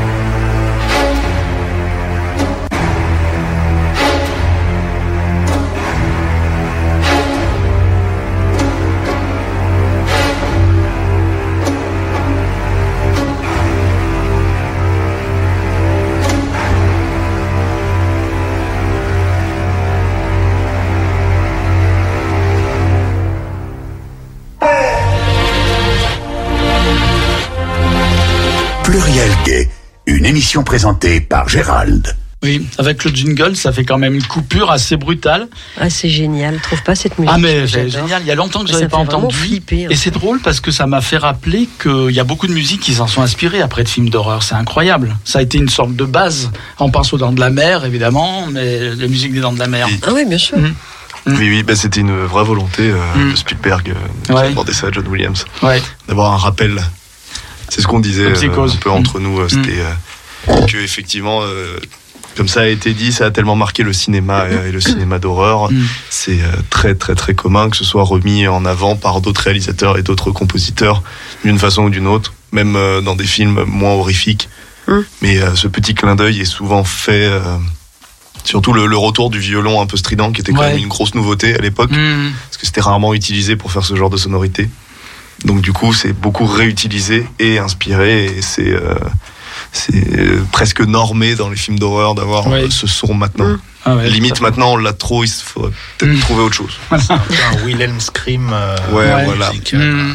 Mais pour le coup, oui, euh, les Dents de la Mer, c'était une vraie volonté. Ouais, oui, parce que vraiment la, la, la- parenté est, c'est évidente. J'ai une blague, ils ont juste pas sorti le 2 parce que le nom était à chier. Voilà. C'est Psychose 2. On, est- on, est- on Ils essaye ont pas sorti le 2 parce que le nom était à chier. Le nom les dents de la Les Dents de mer, la mer. 2. Ah, Ah oui, oui, oui. Moi, je l'avais.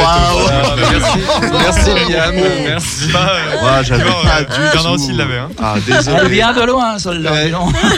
J'allais dire en plus, mais si, il y en a un 2, mais en plus, c'est vrai qu'il est nul, mais quel rapport Énorme blague. Très bien. Donc, reprenons notre cas, notre sérieux. Donc, euh, je vais revenir encore au queer, mais pas- maintenant pour parler aux, euh, aux autres membres du groupe. Parce que bon, du coup, est-ce que vous, adop- enfin, vous adhérez à cette euh, notion de groupe rock queer? Parce que peut-être vous n'êtes pas PD ni queer, hein, donc euh, d'ailleurs, je ne vais pas vous poser la question, ça ne me regarde même pas. Si, moi je posais la question. Ah bon qui est gay, qui ne l'est pas Ah, Alors, Alors, eh ben, on va faire un Qui est jeu. bi, on qui va essayer rien de deviner. non, donc, quelle horreur, quelle horreur. Avez non. demandé à nos auditeurs. Alors, tapez 1. On les appels. Et le gagnant pourra passer un dîner exceptionnel avec Bernard. Qui croit que passif et actif, c'est de la comptabilité ici. Bref. Donc, du coup, euh, non, mais on vous pose. Enfin, Eh moi, bah. personnellement, euh, Les cours d'économie, c'est pas pour nous. voilà. Après, chacun euh, se détermine comme il le veut. Moi, je vais pas faire bien évidemment. Alors justement, comment ce hum, mot queer, comme vous la- vous l'endossez, je dirais, vous chacun individuellement? On va commencer par Luca. Euh, le mot queer, comment je le, je le conçois ben, Est-ce que tu l'acceptes déjà Ah oui, bah oui, Mm. complètement. Vous oui. êtes tous Euh, adhérents, je suppose, à cette idée-là, sinon, voilà. complètement. Soyez Et moi, la, la façon, la, la façon que j'ai d'envisager tout ce qu'il y a derrière le mot queer, c'est euh, c'est l'acceptation, en fait, tout simplement. C'est et c'est c'est ce sur quoi je voulais rebondir tout à l'heure quand Toff a parlé de de des milieux homosexuels euh, qui avaient une sorte de les- rejet de l'hétérosexualité dans les milieux euh, Du homosexuels 6, ouais. de, du 6, voilà. ouais. Euh, moi, c'est c'est ça que j'aime beaucoup dans le côté queer, en fait, c'est que je vois ça un petit peu comme une espèce de nébuleuse où il y a tout un, un une ribambelle de sensibilité, de d'orientation, de d'opinion, etc., etc. Et en fait, les gens ne se mettent pas nécessairement des étiquettes de partout et ils se ils se séparent pas. En fait, il n'y a pas d'entre-soi.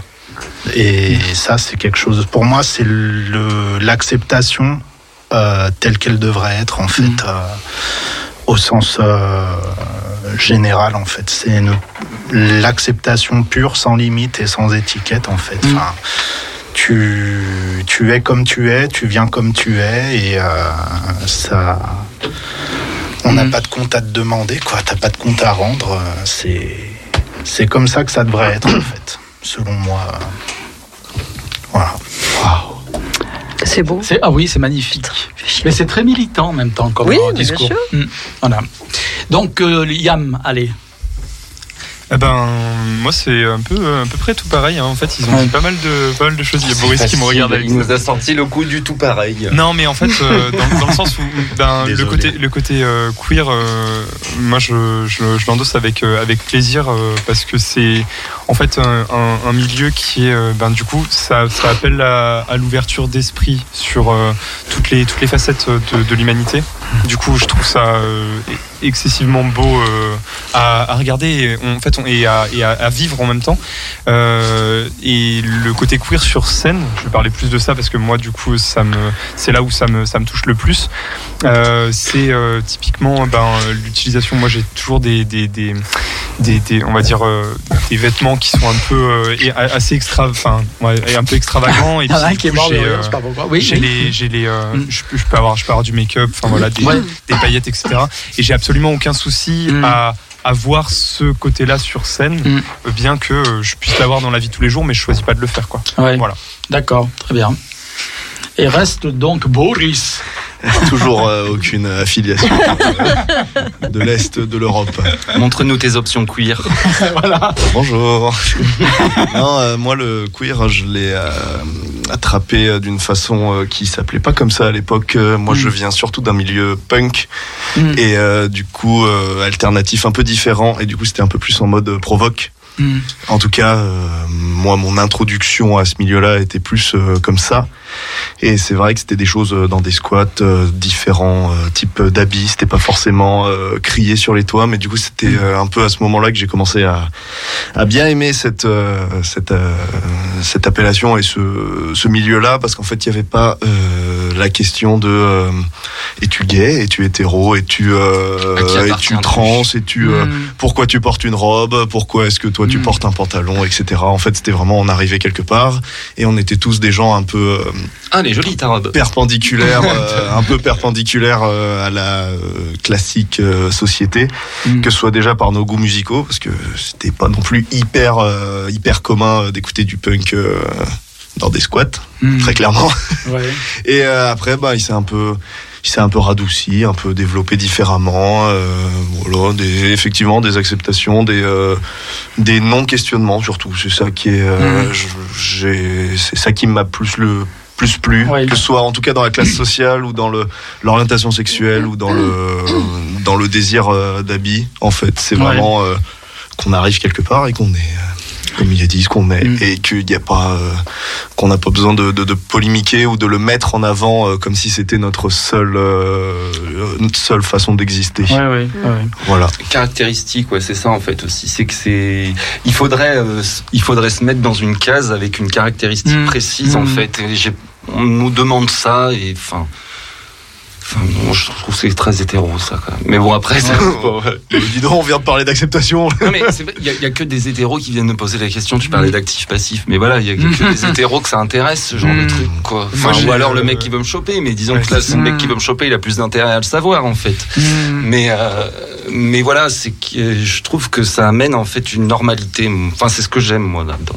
Ah, tu te rappelles, euh, on nous a posé quand même en question, une question en concert. hein. Boris, euh, Boris, il vient en robe de, de Mm. temps en temps en concert. Ouais. Et il y a un coup, il y a un, bah, un mec qui débarque et qui fait Mais pourquoi il porte une robe? Ah ouais. C'est- Bah, Ah Pourquoi ouais. pas en fait? Et le mec savait pas quoi répondre. Il fait, Et Toff lui a dit un truc du genre euh, Mais tu vois bien des, des femmes porter des jeans. Bon, bah pourquoi les mecs ils porteraient pas Ouais, ouais. Oui. Ouais. Puis enfin, finalement, ça.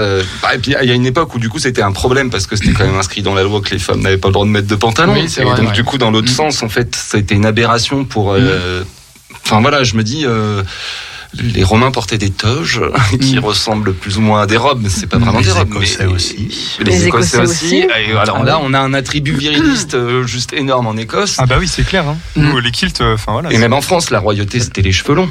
Avoir Mmh. les cheveux longs, c'était un signe de pouvoir, de virilité. De... Pendant très longtemps, d'ailleurs, dans les sociétés antiques, même aussi, le cheveu. Enfin, Hein on pense Oui. euh, à des- beaucoup d'histoires qui sont liées aux cheveux, justement, des Et après, il y a eu Napoléon. Ah oui, oui, oui, bah oui, évidemment. Voilà. Mais le 19e siècle, il a un peu tout foutu en l'air, quand même, il faut Autant, dire. hein. fallait être court. Voilà. Et c'est vrai que les hommes portaient des, des talons, par exemple, tu parles de l'Ancien Régime, portaient des perruques, des talons, se macquillaient. se À la Renaissance, vermillon les corsets aussi pour ouais. hommes, etc. De la Renaissance, enfin, il y avait tout dans, dans, le, dans les Mm. Enfin, je me dis, euh, les, les gens qui utilisent l'histoire pour nous dire que l'homosexualité n'a jamais existé sont vraiment des gros cons parce Ouais. qu'ils sont vraiment pas historiens, en tout cas, Mm. parce que putain, toute l'histoire est gaf- cafie de ça. Hmm. la plupart des, des rois, des souverains, des, enfin pas des, pas la plupart, mais je veux dire des, des gens qui avaient de l'argent et haut placés, avec, c'était des, des, des, des aristocrates, des gens qui Mm. avaient accès au luxe et qui avaient rien à foutre de leur temps. Donc en même temps, quand il y avait ces choses-là qui se passaient entre eux, c'était moins grave. Hmm. Par contre, les gens en dehors de, ces, de cela n'avaient pas le droit de pratiquer. Ouais. C'était la diablerie. Ouais. Donc il y a quand même déjà. Parfois, un- ils finissaient au bûcher aussi. Ça, vous n'avez pas la chance d'appartenir à la caste supérieure. Voilà, donc il y a un, co- déjà il y a un problème de classe. T'as Mm. pas le droit d'être pédé si t'es pauvre finalement en fait. Et euh, Le roi de Louis, le frère de Louis XIV était pédé comme un phoque. Exactement, le sait. Même s'il a eu plein d'enfants et. euh, Mais en fait, c'est ça. C'est que du coup, il y, avait, il y a le, le devoir euh, du roi de, de transmettre son sang, de machin. Et donc ça, c'est un, un truc de noble, de bourgeois. Enfin, il y a, il y a Mm. pas d'autre mot que, que ça. Et- alors que nous, ça nous concerne pas en fait. Mm. Et, et tout ce qu'on va nous reprocher, ce qui est aujourd'hui mis dans notre société, en fait, c'est, Mm. de- enfin, Ouais. Pas on, on parlait du frère du roi, là je vais montrer mon savoir. Donc euh, il, Il était, recommence. il était d'ailleurs très queer parce que quand il était à la cour du roi, euh, il lançait les modes, il était toujours affré- apprêté avec des bijoux, etc. Et quand il a été chef de guerre, il a gagné une bataille très importante en- en- au nom de son frère à Cassel, voilà pour vous dire en Belgique. Et il a été un chef de guerre brillant, alla- allant même au combat avec ses soldats, ce que Louis XIV ne faisait jamais. Louis XIV, il était assis à l'écart sur une table avec ses dentelles, il mangeait un morceau de poulet, un fruit confit, et regardait la bataille de loin. Fruits confits. Oui, parce qu'en l'époque, on mangeait beaucoup de fruits confits. Là, Par contre, le frère du roi, lui, qui était pédé comme un phoque, a su montrer une bravoure, une bravache virile sur le, le champ de bataille, à tel point que son frère lui a interdit de prendre le commandement de- d'une armée après. Il ne pouvait pas faire du, de, Oui, de l'ombre au roi soleil. C'est Bort dans, dans, dans Camelot. On peut plus l'arrêter. Non, mais pour, pour, pour dire que finalement, les, les concepts euh, un peu masculins, féminins, on les a un peu inventés au 19e siècle, un petit peu. Ouais. Parce qu'avant, il y avait quand même plus de fluidité euh, à ce niveau-là, quoi. on Ah va bah, dire. à l'époque, il était chargé, nous allons les enculer. Voilà, c'est ça, exactement. Ils partaient tous au galop. Ouais, d'ailleurs. Ouais, ouais, d'ailleurs. Ça pouvait être une punition Certains avec plus d'entrain que d'autres. Peut-être. Mais moi, je trouve que c'est dommage toute cette partie de l'histoire qu'elle soit pas euh, transmise plus que Mm. ça, Mm. Qu'elle soit pas. euh, on, se demande à quoi, on se demande à quoi sert Stéphane Bern. Parce qu'on fait pas plus pédé dans la royauté C'est vrai, il faudrait qu'il se sorte un peu de la cul. Par contre, hum, la musique baroque, tiens, pour revenir à la musique, c'était très queer, la musique baroque. L'opéra baroque, c'était très queer. Bah, Molière et compagnie aussi. Oui, enfin, et tout. puis Handel, tout ça, les, les castrats, machin, bref. On s'égare, on s'égare, on s'égare. Revenons un petit peu au cannabis. Donc, vous êtes queer, tout le monde l'accepte dans le groupe, tout le monde l'a dit. Ça, ça faisait jamais. Alors, le coup de la robe, c'est incroyable parce que moi, ce qui de, de Boris, la robe de Boris, elle- elle- euh, en fait, elle devait pas aller à ton teint, c'est surtout ça. Oh, oh, c'est pas gentil, c'est une super robe, euh, Ah léopard, euh, velours, euh, violette. Moi, je trouve qu'elle allait parfaitement à son est C'est une très, pièce très, très, unique. Vous ne retrouverez jamais ça nulle part. C'est heureux. Elle, elle épouse parfaitement mes épaules. Euh, Non, je suis désolé. Mais ce qui est incroyable, c'est la remarque euh, qui a été faite parce que finalement, sur une scène de rock, on peut s'attendre, même de musique en général, mais de rock, on peut justement s'attendre à tout, à tout. On Oui. se dit, on voit rien d'extraordinaire, il porte une robe. On a vu Iggy Pop faire pire, justement, sur scène, se foutre à poil, etc. On accepte bien, euh, voilà. Tout, c'est c'est assez surprenant comme remarque. Je trouve que, tu vois, euh, je sais pas euh, ce que vous en pensez, mais genre, euh, le fait que Iggy Pop se foute à poil, ça pourrait être euh, moins, euh, moins, moins perçu que quelqu'un qui se met en robe sur Mhm. scène. Tu Ah vois, oui, genre aujourd'hui, aujourd'hui, Oui, bien sûr. aujourd'hui, c'est Ouais. un truc de fou parce que, tu te dis quand même, le mec, il, s'est montré, voilà, tel qu'il était, et c'est pas un problème en soi, mais c'est juste genre.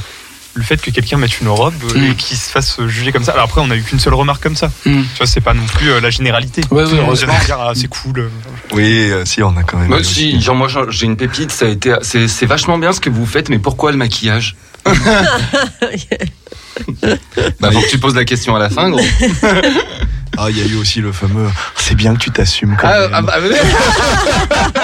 mais ça, je l'assume moins parce que c'est ma sœur qui lui a dit.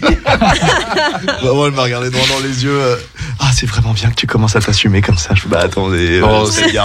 C'était la fin du festival. Ah, euh, C'était là, où- c'était là où il y avait quelques bourré bières. comme pas Voilà. possible et qu'elle s'est Laurine, t'avais qu'à moins moi. boire de l'alcool ce soir-là. T'es affiché sur toute la radio. Oh, elle s'était Tout le milieu queer est contre toi maintenant. Aïe. Et bah, Voilà. les, les oreilles qui ont chauffé là. Ça t'apprendra à pas être inclusif. Très bien. Donc je propose qu'on écoute à nouveau un titre de Canabae. Alors, qui est en lien aussi avec les thématiques que nous avons, euh, hum, dont nous avons parlé, abordées en cette deuxième partie Bah, les d'émission. deux même, je dirais. Voilà. Oui, les deux, bien sûr. Oui, oui. Mais là, on est encore plus ciblé, je dirais. C'est parce que c'est Grinder, s'appelle le morceau. Exactement. Alors, parle-nous un peu de Grinder. Enfin, pas de l'application, mais de ce morceau en. Bah, du coup, la- le morceau parle de l'application. Hmm oui, ça d'accord. Voilà. Que tout le monde connaît, on va pas présenter. Mais pourquoi ce morceau? Donc en fait, ce morceau, il est, il est, voilà, le grinder, c'est aussi un, un outil pour broyer la bœuf, pour euh, pour fumer des pètes en fait, Mhm. cannabis. Et donc en fait, le, le, le, jeu de mots de, de, de l'application, c'est de dire qu'on est, qu'on, c'est, une application de consommation. Hmm. C'est pas une application de rencontre. On consomme les, les profils qui sont là sous notre nez. Il n'y a plus qu'à choisir euh, là où tu te trouves. euh, T'es, t'es localisé. Tu trouves tous les mecs autour de toi. Il y a aussi toutes les dérives euh, qui en découlent aussi. hein. On a des, des problèmes de réseau de drogue, de tout ça qui se montent à cause de ça aussi. Mais en fait, c'est tout l'envers des, des. En fait, je vais, je l'ai appelé Grinder, mais on pourrait parler de Tinder de la même façon Hmm. c'est la consommation des applis de rencontre, c'est l'herbe. Enfin, en fait, c'est toujours avoir un. Je trouve quelqu'un, mais en fait, il pourrait toujours avoir un mieux ailleurs. Parce que Mm. sur l'appli, il y a. Hmm. Et en fait, c'est une vraie addiction. Il y a un Mm. côté très addictif dans ce côté. Il y a un truc où ça satisfait l'ego Mm. de soi-même aussi. Très bien. On Je va me écouter. permets, je crois Oui, que pour l'instant, c'est le titre que vous avez fait que je préfère, D'accord. musicalement. Enfin, on va écouter, j'aime bien. Ah, merci. Voilà. Les auditeurs et Oh. auditrices pourront s'en rendre compte tout de suite. Tapez un si vous aimez. Dites-le nous en commentaire.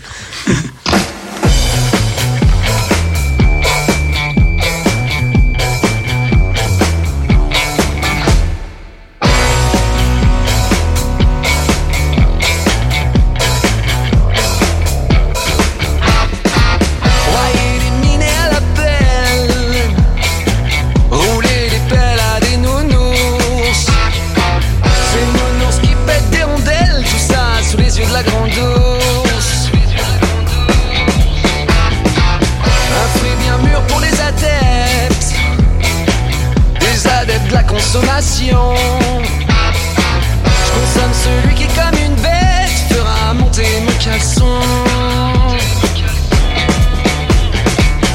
maintenant et tout de suite. Dans une suite bien chez toi. Ce soir avec toi ça fera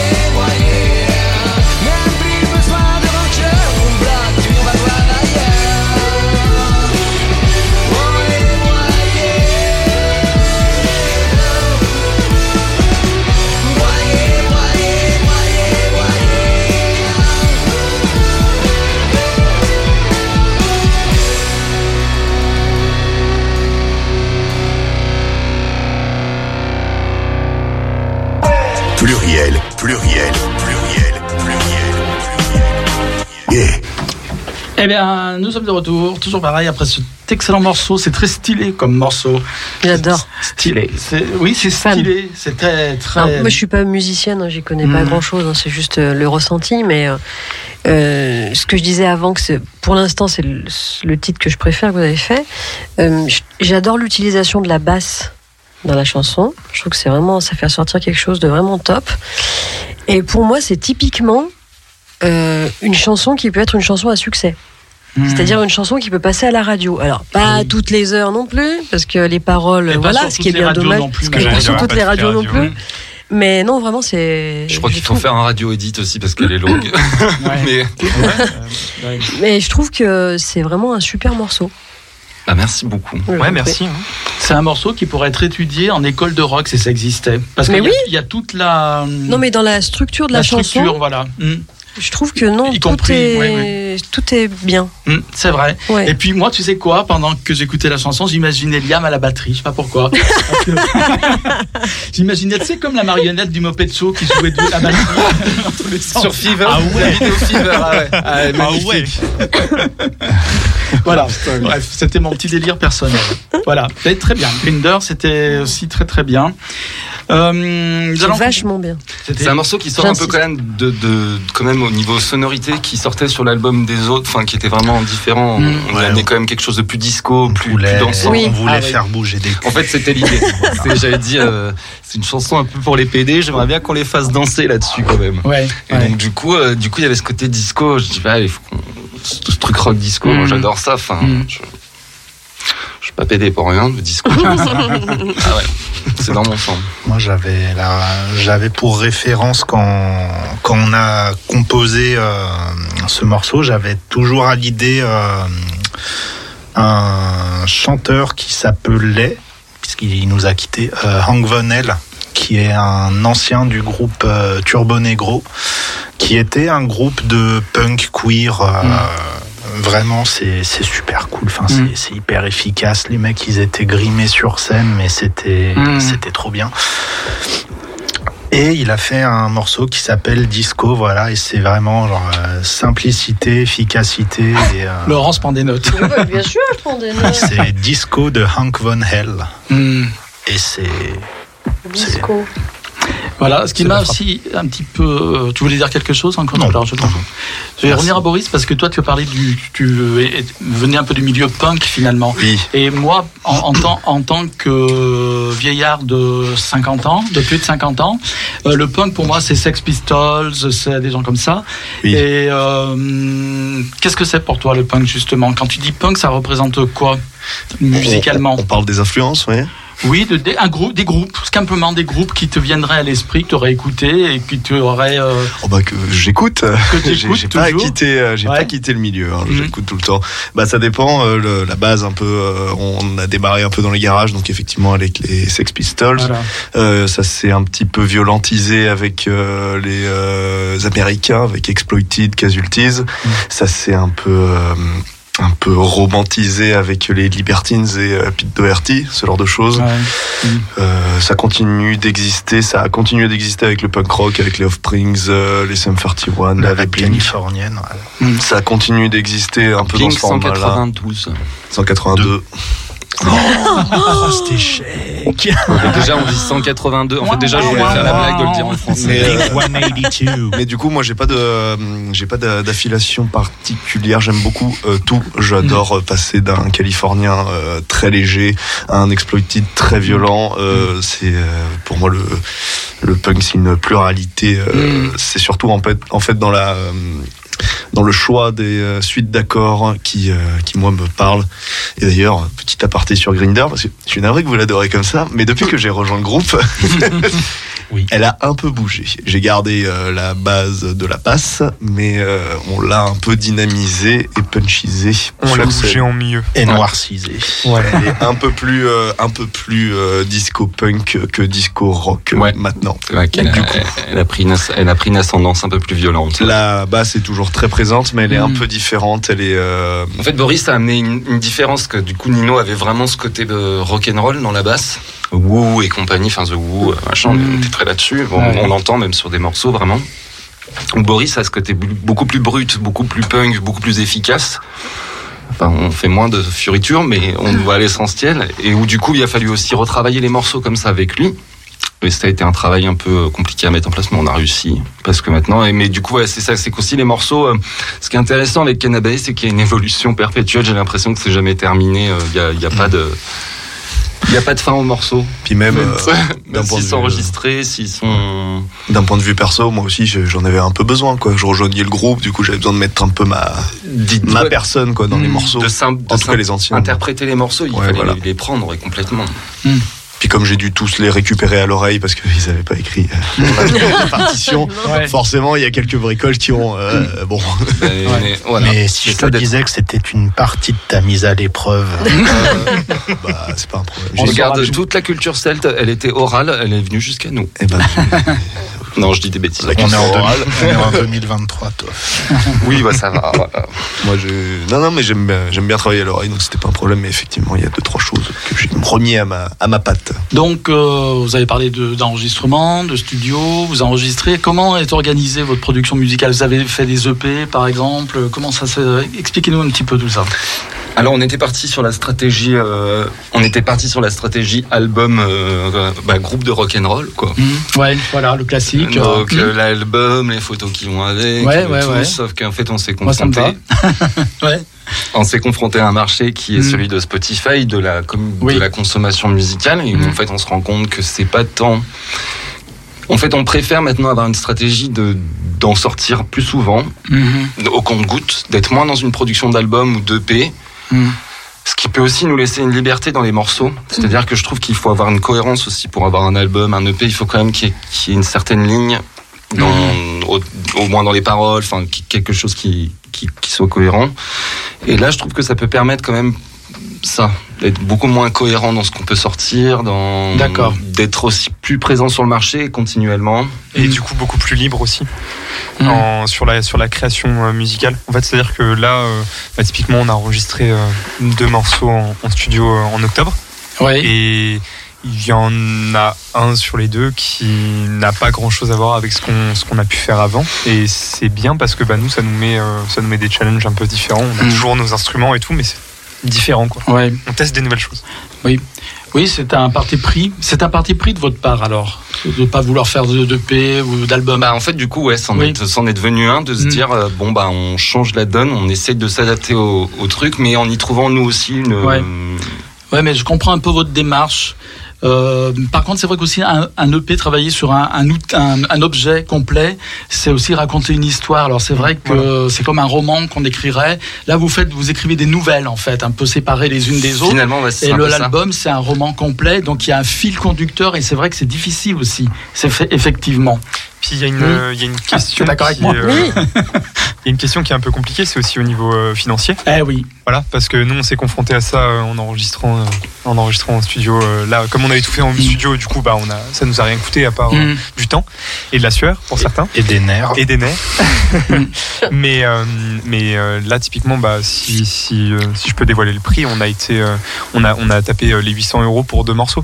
Mm. Donc euh, un album, euh, il faut une maison de disques ou alors euh, Ouais, ouais. un- En fait, un ça, c'est du moment qu'on n'est Ouais, pas ouais. produit dans le, dans, quand on est artiste indépendant, Mm. finalement, euh, le problème c'est toujours l'argent parce que ben, Mm. du coup il faut faire des concerts, mais bon, bah, les concerts on peut pas non plus raquer les gens, euh, Mm. on peut pas mettre des tarots de, de fou euh, sur, le, sur les prix. Et, euh, et en fait, ben ouais, il y a, y, a, il y a très peu d'aide en fait. Enfin, déjà, devenir artiste c'est compliqué parce Mm. que euh, on nous dit pas bien comment faire pour accéder à Pôle Emploi artiste. C'est un enfer monstre. Enfin, je- c'est pas simple en fait de, quand on veut se lancer en tant qu'artiste comme ça. Et surtout que bah, derrière, oui, si, si c'est pas pour faire quelque chose qui va être vendable aujourd'hui, malheureusement, bah, il n'y a pas de production en fait. Mm. Donc, Oui. ben. Enfin, je dirais pas vendable, mais à but industriel, Ouais, plutôt ouais. à but commercial, de, vraiment faire de la Le thune. marché est tellement saturé aussi Ouais. que du coup, euh, nous, c'est une force qu'on a de se démarquer en chantant en français. Ouais, c'est ce qu'on se dit en fait, c'est qu'on a été chercher plutôt des choses pour se démarquer plutôt que de de- d'essayer absolument de correspondre euh, bah, justement au groupe de rock et euh, et voilà. Surtout à Lyon. Surtout à Lyon, parce que Lyon, c'est euh, c'est réputé depuis des décennies pour être euh, La capitale du rock.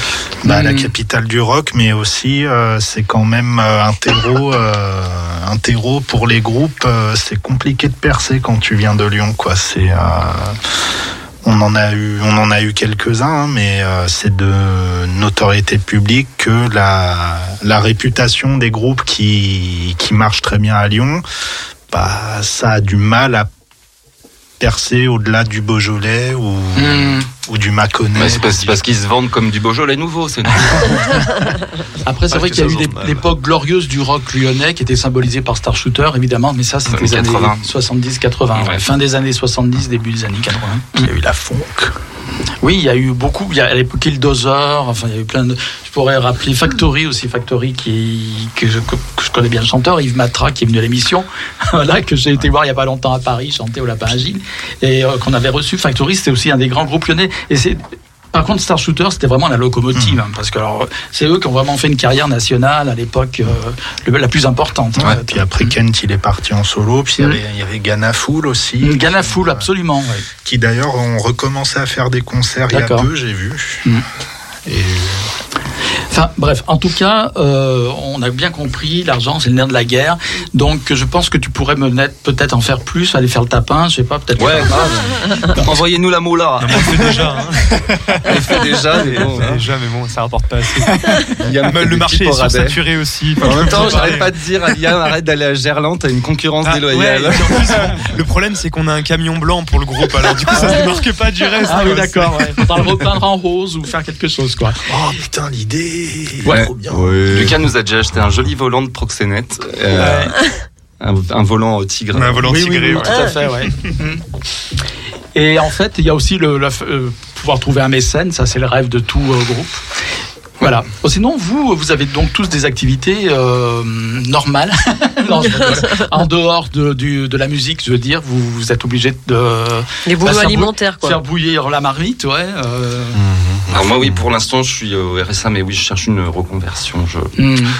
Parce que vous pouvez pas vivre en, en complètement. Ah ce bah, non, euh, non, non, pas du tout. Non, et puis l'argent en fait qu'on gagne dans les concerts, elle est réinvestie. Justement, c'est ça, c'est qu'elle Ouais. sert à payer les studios, les salles de répète, euh, les C'est qu'on a, instruments. on a une les- asso, donc se payer, euh, c'est juste pas, pas pensable. Et puis Mm. au niveau des cachets, en fait, on n'est pas, euh, on n'est pas euh, au niveau de, de ce qu'on devrait, Ouais. entre gros guillemets, no- normalement percevoir, c'est-à-dire euh, un cachet pour chaque artiste, Hmm. parce que bah, en fait, euh, les, les salles qui nous accueillent n'ont pas forcément les moyens Alors, de en fait, payer. c'est euh, aussi ça le problème qu'on a qu'on a à faire face, c'est qu'en fait, on est face à des salles de spectacle qui peuvent pas payer le prix que coûtent des Mhm. artistes. C'est pas qu'ils veulent pas nous payer. Parce que même ils sont très gentils, hein, ils veulent nous payer en bière ou au machin, sauf que bah, nous on paye pas le loyer en bière aussi, et du Ouais. coup c'est compliqué. Hmm. Donc ben il y a, y a voilà, c'est qu'on il y a un problème dans la culture en France. Euh, je- Enfin, dans la culture indépendante, dans les petites cultures, on voit bien toutes les petits théâtres, c'est la merde pour les subventions. Euh, Mm. nous, les salles de spectacle, c'est pareil. Il y a plein de festivals euh, où on, on nous a dit, bah cette année, non, c'est fermé. On n'aura pas de nouvelle édition parce Ouais. qu'il n'y a pas de subvention. Ouais. Donc en fait, c'est juste que oui, c'est le nerf de la guerre, mais la thune, on nous l'a enlevée. Enfin, elle a été enlevée de partout dans la culture. Donc ben, Mm. Si on n'est pas gros, comme on disait, malheureusement, Et on sait qu'aussi en Auvergne-Rhône-Alpes, euh, euh, Vauquier a fait des coupes sombres en ce qui concerne la culture, justement. bah, Oui, ben on n'est pas aidé. c'est sûr. Oh, non. Voilà. Voilà. Et puis c'est vrai que c'est le, le fameux débat entre la, la- la culture subventionnée et puis le reste, quoi. Si c'est. Bah, en fait, c'est une question d'éducation. C'est soit on éduque les gens à payer la culture, Mm. donc à comprendre qu'elle a besoin d'être subventionnée Ouais. par leur apport, en fait, Mm. ou alors, bah, du coup, on a une subvention, enfin, on a une aide d'État qui permet à la culture de se développer pour que tout le monde y ait accès. Il faut faire un des deux, quoi. Tu voulais dire quelque chose, Laurence? Non, non, je pas le sens. bien, non, je le vois. non, Si, non. si, je le vois. Tu veux Non, dire non. quelque chose? Non Bon. Bah, à part du mal de Vauquier, mais je pense que. voilà, euh, voilà. Bon, on aura bien l'occasion. J'attends, il commence à avoir des petites euh, assiettes euh, au derrière, du coup j'attends que ça tombe vraiment, mais euh, Ouais. c'est un peu long, je trouve. C'est vrai que c'est un peu long. Et dans ce cas-là, c'est pas très bon. Mais c'est pas le seul, Non. c'est ça le problème. Ouais, c'est bah ça oui, que bah, j'allais dire. Il y en a pas mal qui, euh, qui attendent de tomber depuis un moment quand même. Mm. c'est ça. Alors donc justement on parlait des salles. Alors on va va bientôt devoir conclure l'émission. Donc qu'est-ce qu'on va faire? Déjà, Dans quel, Ah, dans quel oui. type de salle vous vous produisez déjà de façon générale? Des lieux miteux. Des. Non, non, non, Mais ça a pas beaucoup de charme. Ça peut Ça avoir vous donne envie de venir. Non mais, non mais attends les salles miteuses, moi, je trouve que ça a beaucoup de charme au contraire. Mais bon, bref. Non, mais Faut en que le son ouais, soit des- bon quand même. Des hein. salles, euh, ben, les salles de concert, euh, enfin bar, euh, bar concert de Lyon, euh, là pour l'instant. On a écumé quand même relativement tous les tous les tous les bars, tous les bars des tous les bars Nous en reste quelques-uns ouais. Ouais. On en a, on en a deux trois sur la liste. On les harcèle un peu toutes les On les harcèle pour, pour jouer, ce qu'on veut vraiment qu'ils soient sur notre CV, ceux-là, mais. euh, Et euh, après, ben, c'est festival. Ouais. Festival l'été, festival, euh, festival l'hiver, et puis salle de concert, on essaie euh, de, de se caler en première partie Ouais. de, de, de certains gros groupes, enfin Mm. tête d'affiche en fait, qui viennent. Et nous, du coup, on envoie des mails aux, aux salles en mode. Bah, c'est là aussi où c'est le, le truc qu'on voit pas euh, des artistes, c'est que nous ça. on se book nous-mêmes. Oui, c'est a ce que On a une j'allais agence de booking. Oui, on a, on une agence qui s'appelle Splintering Booking Agency. Mais bon, on elle nous fait pas, ça fait nous pas fera tout, en fait. pas vivre non plus. Enfin voilà, ça nous emmène pas à, à être artiste. Mais par contre, donc nous, on doit tout faire nous-mêmes aussi. Et en tant que justement amateur ou indépendant, bah on passe pour des amateurs des indépendants face Ouais. à des scènes qui sont professionnelles.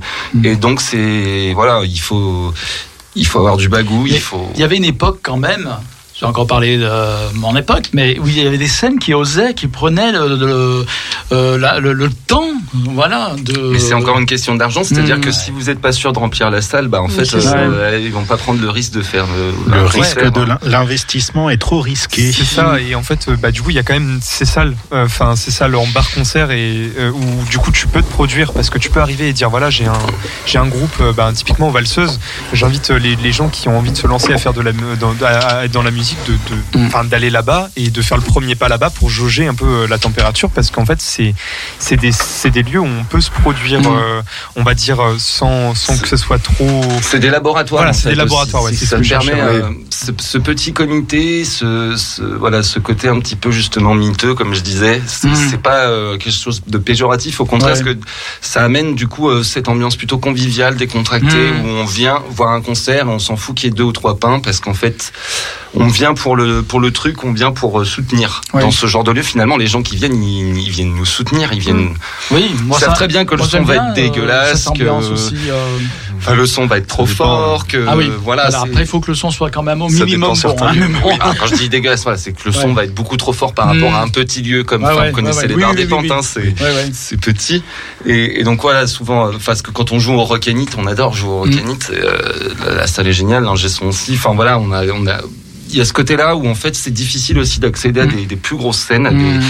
et où en fait d'ailleurs on nous demande, c'est très marrant parce que ça fait un peu comme l'expérience Mm. euh, où on demande aux jeunes qui sortent des lycées ou des d'écoles d'avoir de l'expérience pour travailler. Bah nous on nous demande d'avoir des grosses scènes pour accéder à des grosses scènes. Donc du coup c'est complètement con. Enfin, Et au total, euh, sur scène, vous pouvez tenir combien de temps avec tous vos titres Vous avez combien de morceaux en fait ben, on a un show qui peut durer une heure et demie. D'accord. Hmm On inclut deux trois petites reprises au Mhm. travers. On fait un medley bah, justement d'inspiration, de choses qui nous plaisent.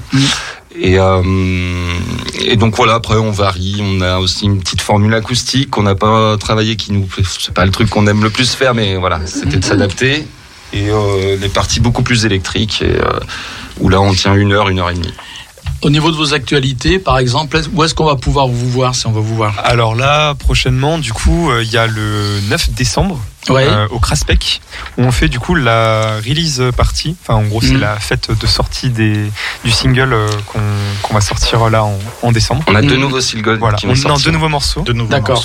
celui que vous a- ceux que vous avez enregistrés récemment. alors, Ceux qu'on a d'accord. enregistrés Hmm. récemment Exact. à, à Spin Records, du coup, Ouais. euh, qui est le, le, le studio à Saint-Fond. Mhm. Donc, du coup, on a le 9 décembre Ouais. au Craspec. On joue avec euh, Climax. Hmm. Voilà, qui est un groupe euh, aussi euh, génial qui chante en français, euh, franchement, je vous invite à l'écouter parce que c'est très très chouette. Et euh, le 21 décembre, Ouais, On on est a- encore en, on est on est encore encore en train de bosser sur, c'est euh, pourparler. cette date-là, mais, Mais euh, si vous ah. voulez absolument retrouver nos dates et nous suivre, Oui. vous pouvez nous retrouver sur Instagram, sur Facebook, sur TikTok, sur Mm. euh, tous les réseaux. Donc c'est. Canabae et tiret musique, ouais, tiré, tiré du 8. Ouais. tiret du bas, ouais, le under slash. Et Canabaye avec un K, on le Il y a un rappelle. Il y a également sur YouTube euh, donc euh, une euh, vidéo que vous avez fait sur Mon Amant, le premier morceau. Il y a un des clips, entendu. ouais. Voilà, un clip. Voilà. Made in confinement. Made in confinement. Ouais, c'est nous qui l'avons C'est réalisé. très très le drôle parce qu'on a vraiment demandé, personne nous connaissait, on a demandé à des gens euh, nous- de envoyez-nous euh, vos, vos vidéos de vous Ouais. en train de chanter sur une musique que vous connaissez pas, on vous envoie les paroles, on vous envoie Ouais, tout. ouais. Prenez-vous pour le chanteur. Il y, a, voilà. il y a eu, il y a eu Ça. énormément de, de- de personnes qui ont répondu, même Ouais. des gens qu'on connaissait pas. Et c'était fou. Donc Ouais. c'était cool de, de s'amuser avec ça. Et le résultat est assez sympa et Oui. j'invite d'ailleurs tout le monde à aller voir. De toute façon, moi, je C'est me- génial ce côté participatif. Je- oui, oui, oui. Moi, je transmets toujours, enfin, je transmets, je, je- je diffuse toujours les informations de, de mes invités, en général, les liens, etc., nécessaires et utiles, indispensables. Donc, il va falloir malheureusement conclure cette émission. J'espère que vous n'êtes pas frustrés. Vous Bon, avez non. peut-être des choses à dire encore, peut-être. euh, voilà, va messages, libre. Oui. messages à faire passer. Enfin, euh, enfin un message politique. Bon, tant qu'on Ouais, est l'Écosse libre aussi, alors. On va pas parler de politique du tout. Elle pendant est cette libre. euh, Non, merci à vous de, de, de nous inviter. Eh ben, oui, merci beaucoup. Nous étions enchantés de le faire et puis j'espère que les auditeurs et les auditrices aussi, ça leur, aura- leur donnera, parce qu'on est sur les podcasts, on rappelle, on va être écouté vendredi soir à Vienne d'ailleurs. Salut Vienne. Voilà, hello les Viennois. Euh, 89.5 FM sur Croc. J'adore vos viennoiseries. On a, on a tous, tous, tous, euh, enfin, on a, il y a des podcasts sur toutes les plateformes euh, traditionnelles, habituelles, etc. Euh, Qu'est-ce que je pourrais raconter encore, ma petite Lolo, à part que je suis amoureux de toi depuis des années, Ah je oui. pas te le dire. Ah ouais. Euh, je Pourtant, tu me le dis à chaque fois qu'on se voit. Alors, oui, euh, c'est vrai, mais c'est vrai que Il n'ose pas le dire, mais il le dit tout le temps. c'est un, un running gag. Mais peut-être que c'est toi qui n'oses pas répondre depuis tout ce temps. C'est un peu ça. C'est vrai. Ça me gêne beaucoup. Et hum, donc tous les podcasts traditionnels hein, sur lesquels on peut entendre des replays, y compris sur le site plurielgay.fr d'ailleurs, dont je voudrais faire la pub. Et on va. Alors merci Laurence d'être venue donc, Avec de plaisir. Lointaine banlieue dans laquelle tu habites, au fin fond de la forêt. Voilà. Et du- Face à un champ voilà. de Et du- maïs. Et merci à tous les à- aux garçons de Canabaye, en tout cas. Merci beaucoup. Avec Merci à vous. plaisir. Voilà, ce fut Merci à Merci à vous. a great pleasure to have you. Yes. Thanks. Et merci Bernard. Euh, Bernard, tu es content d'être venu ce soir, je le Ah sens. bah oui, là, ça fait, ça fait du bien, ça. ça rajeunit. Bon, d'accord, très bien. Merci Euh, Bernard. N'avez pas besoin d'être de. Merci Bernard. Et c'est voilà. Et c'est rigolo. perdu. C'est rigolo parce que on va passer les Rita Mitsuko, mon petit Bernardo, parce que euh, t'as as évoqué les Rita Mitsuko et euh, les Rita Mitsuko qui n'ont pas fait que Marcia Baila parce que c'est un très bon groupe. Ah oui. Les Rita Mitsuko Ouais. et je- un de leurs meilleurs albums, c'est celui sur lequel tu le trouves le morceau. Et comme c'était en thème avec Halloween, j'ai amené donc des Rita Mitsuko, la sorcière et l'inquisiteur. Ah, j'adore, je suis Ah fan. putain, alors j'ai cherché des morceaux de préf. Et j'ai pas trouvé, j'ai pas pensé à celui-là. Tu sais que c'est ma préférée d'eux C'est vrai. Ouais, Mais génial, il faut dire qu'elle est excellente. hein. Elle est Très très bon morceau. hein. Les paroles, la musique, Oh là tout est parfait. Incroyable. Parfait. Bien joué, l'artiste. À la semaine prochaine. La semaine prochaine, c'est qui, Bernard? C'est qui? C'est qui? C'est qui? C'est qui? Ah bah, c'est Léa. euh, Léa Transculture. Parce qu'on on a plusieurs émissions Ouais. LGBTI sur euh, Radio Pluriel.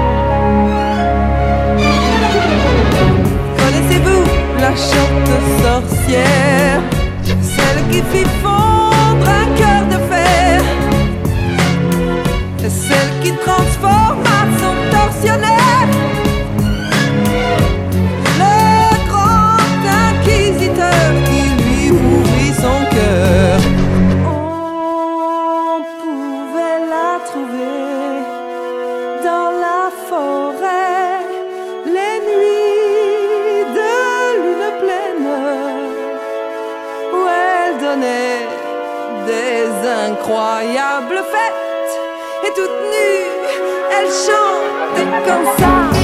Commence ça commence. Toute la forêt se met à parler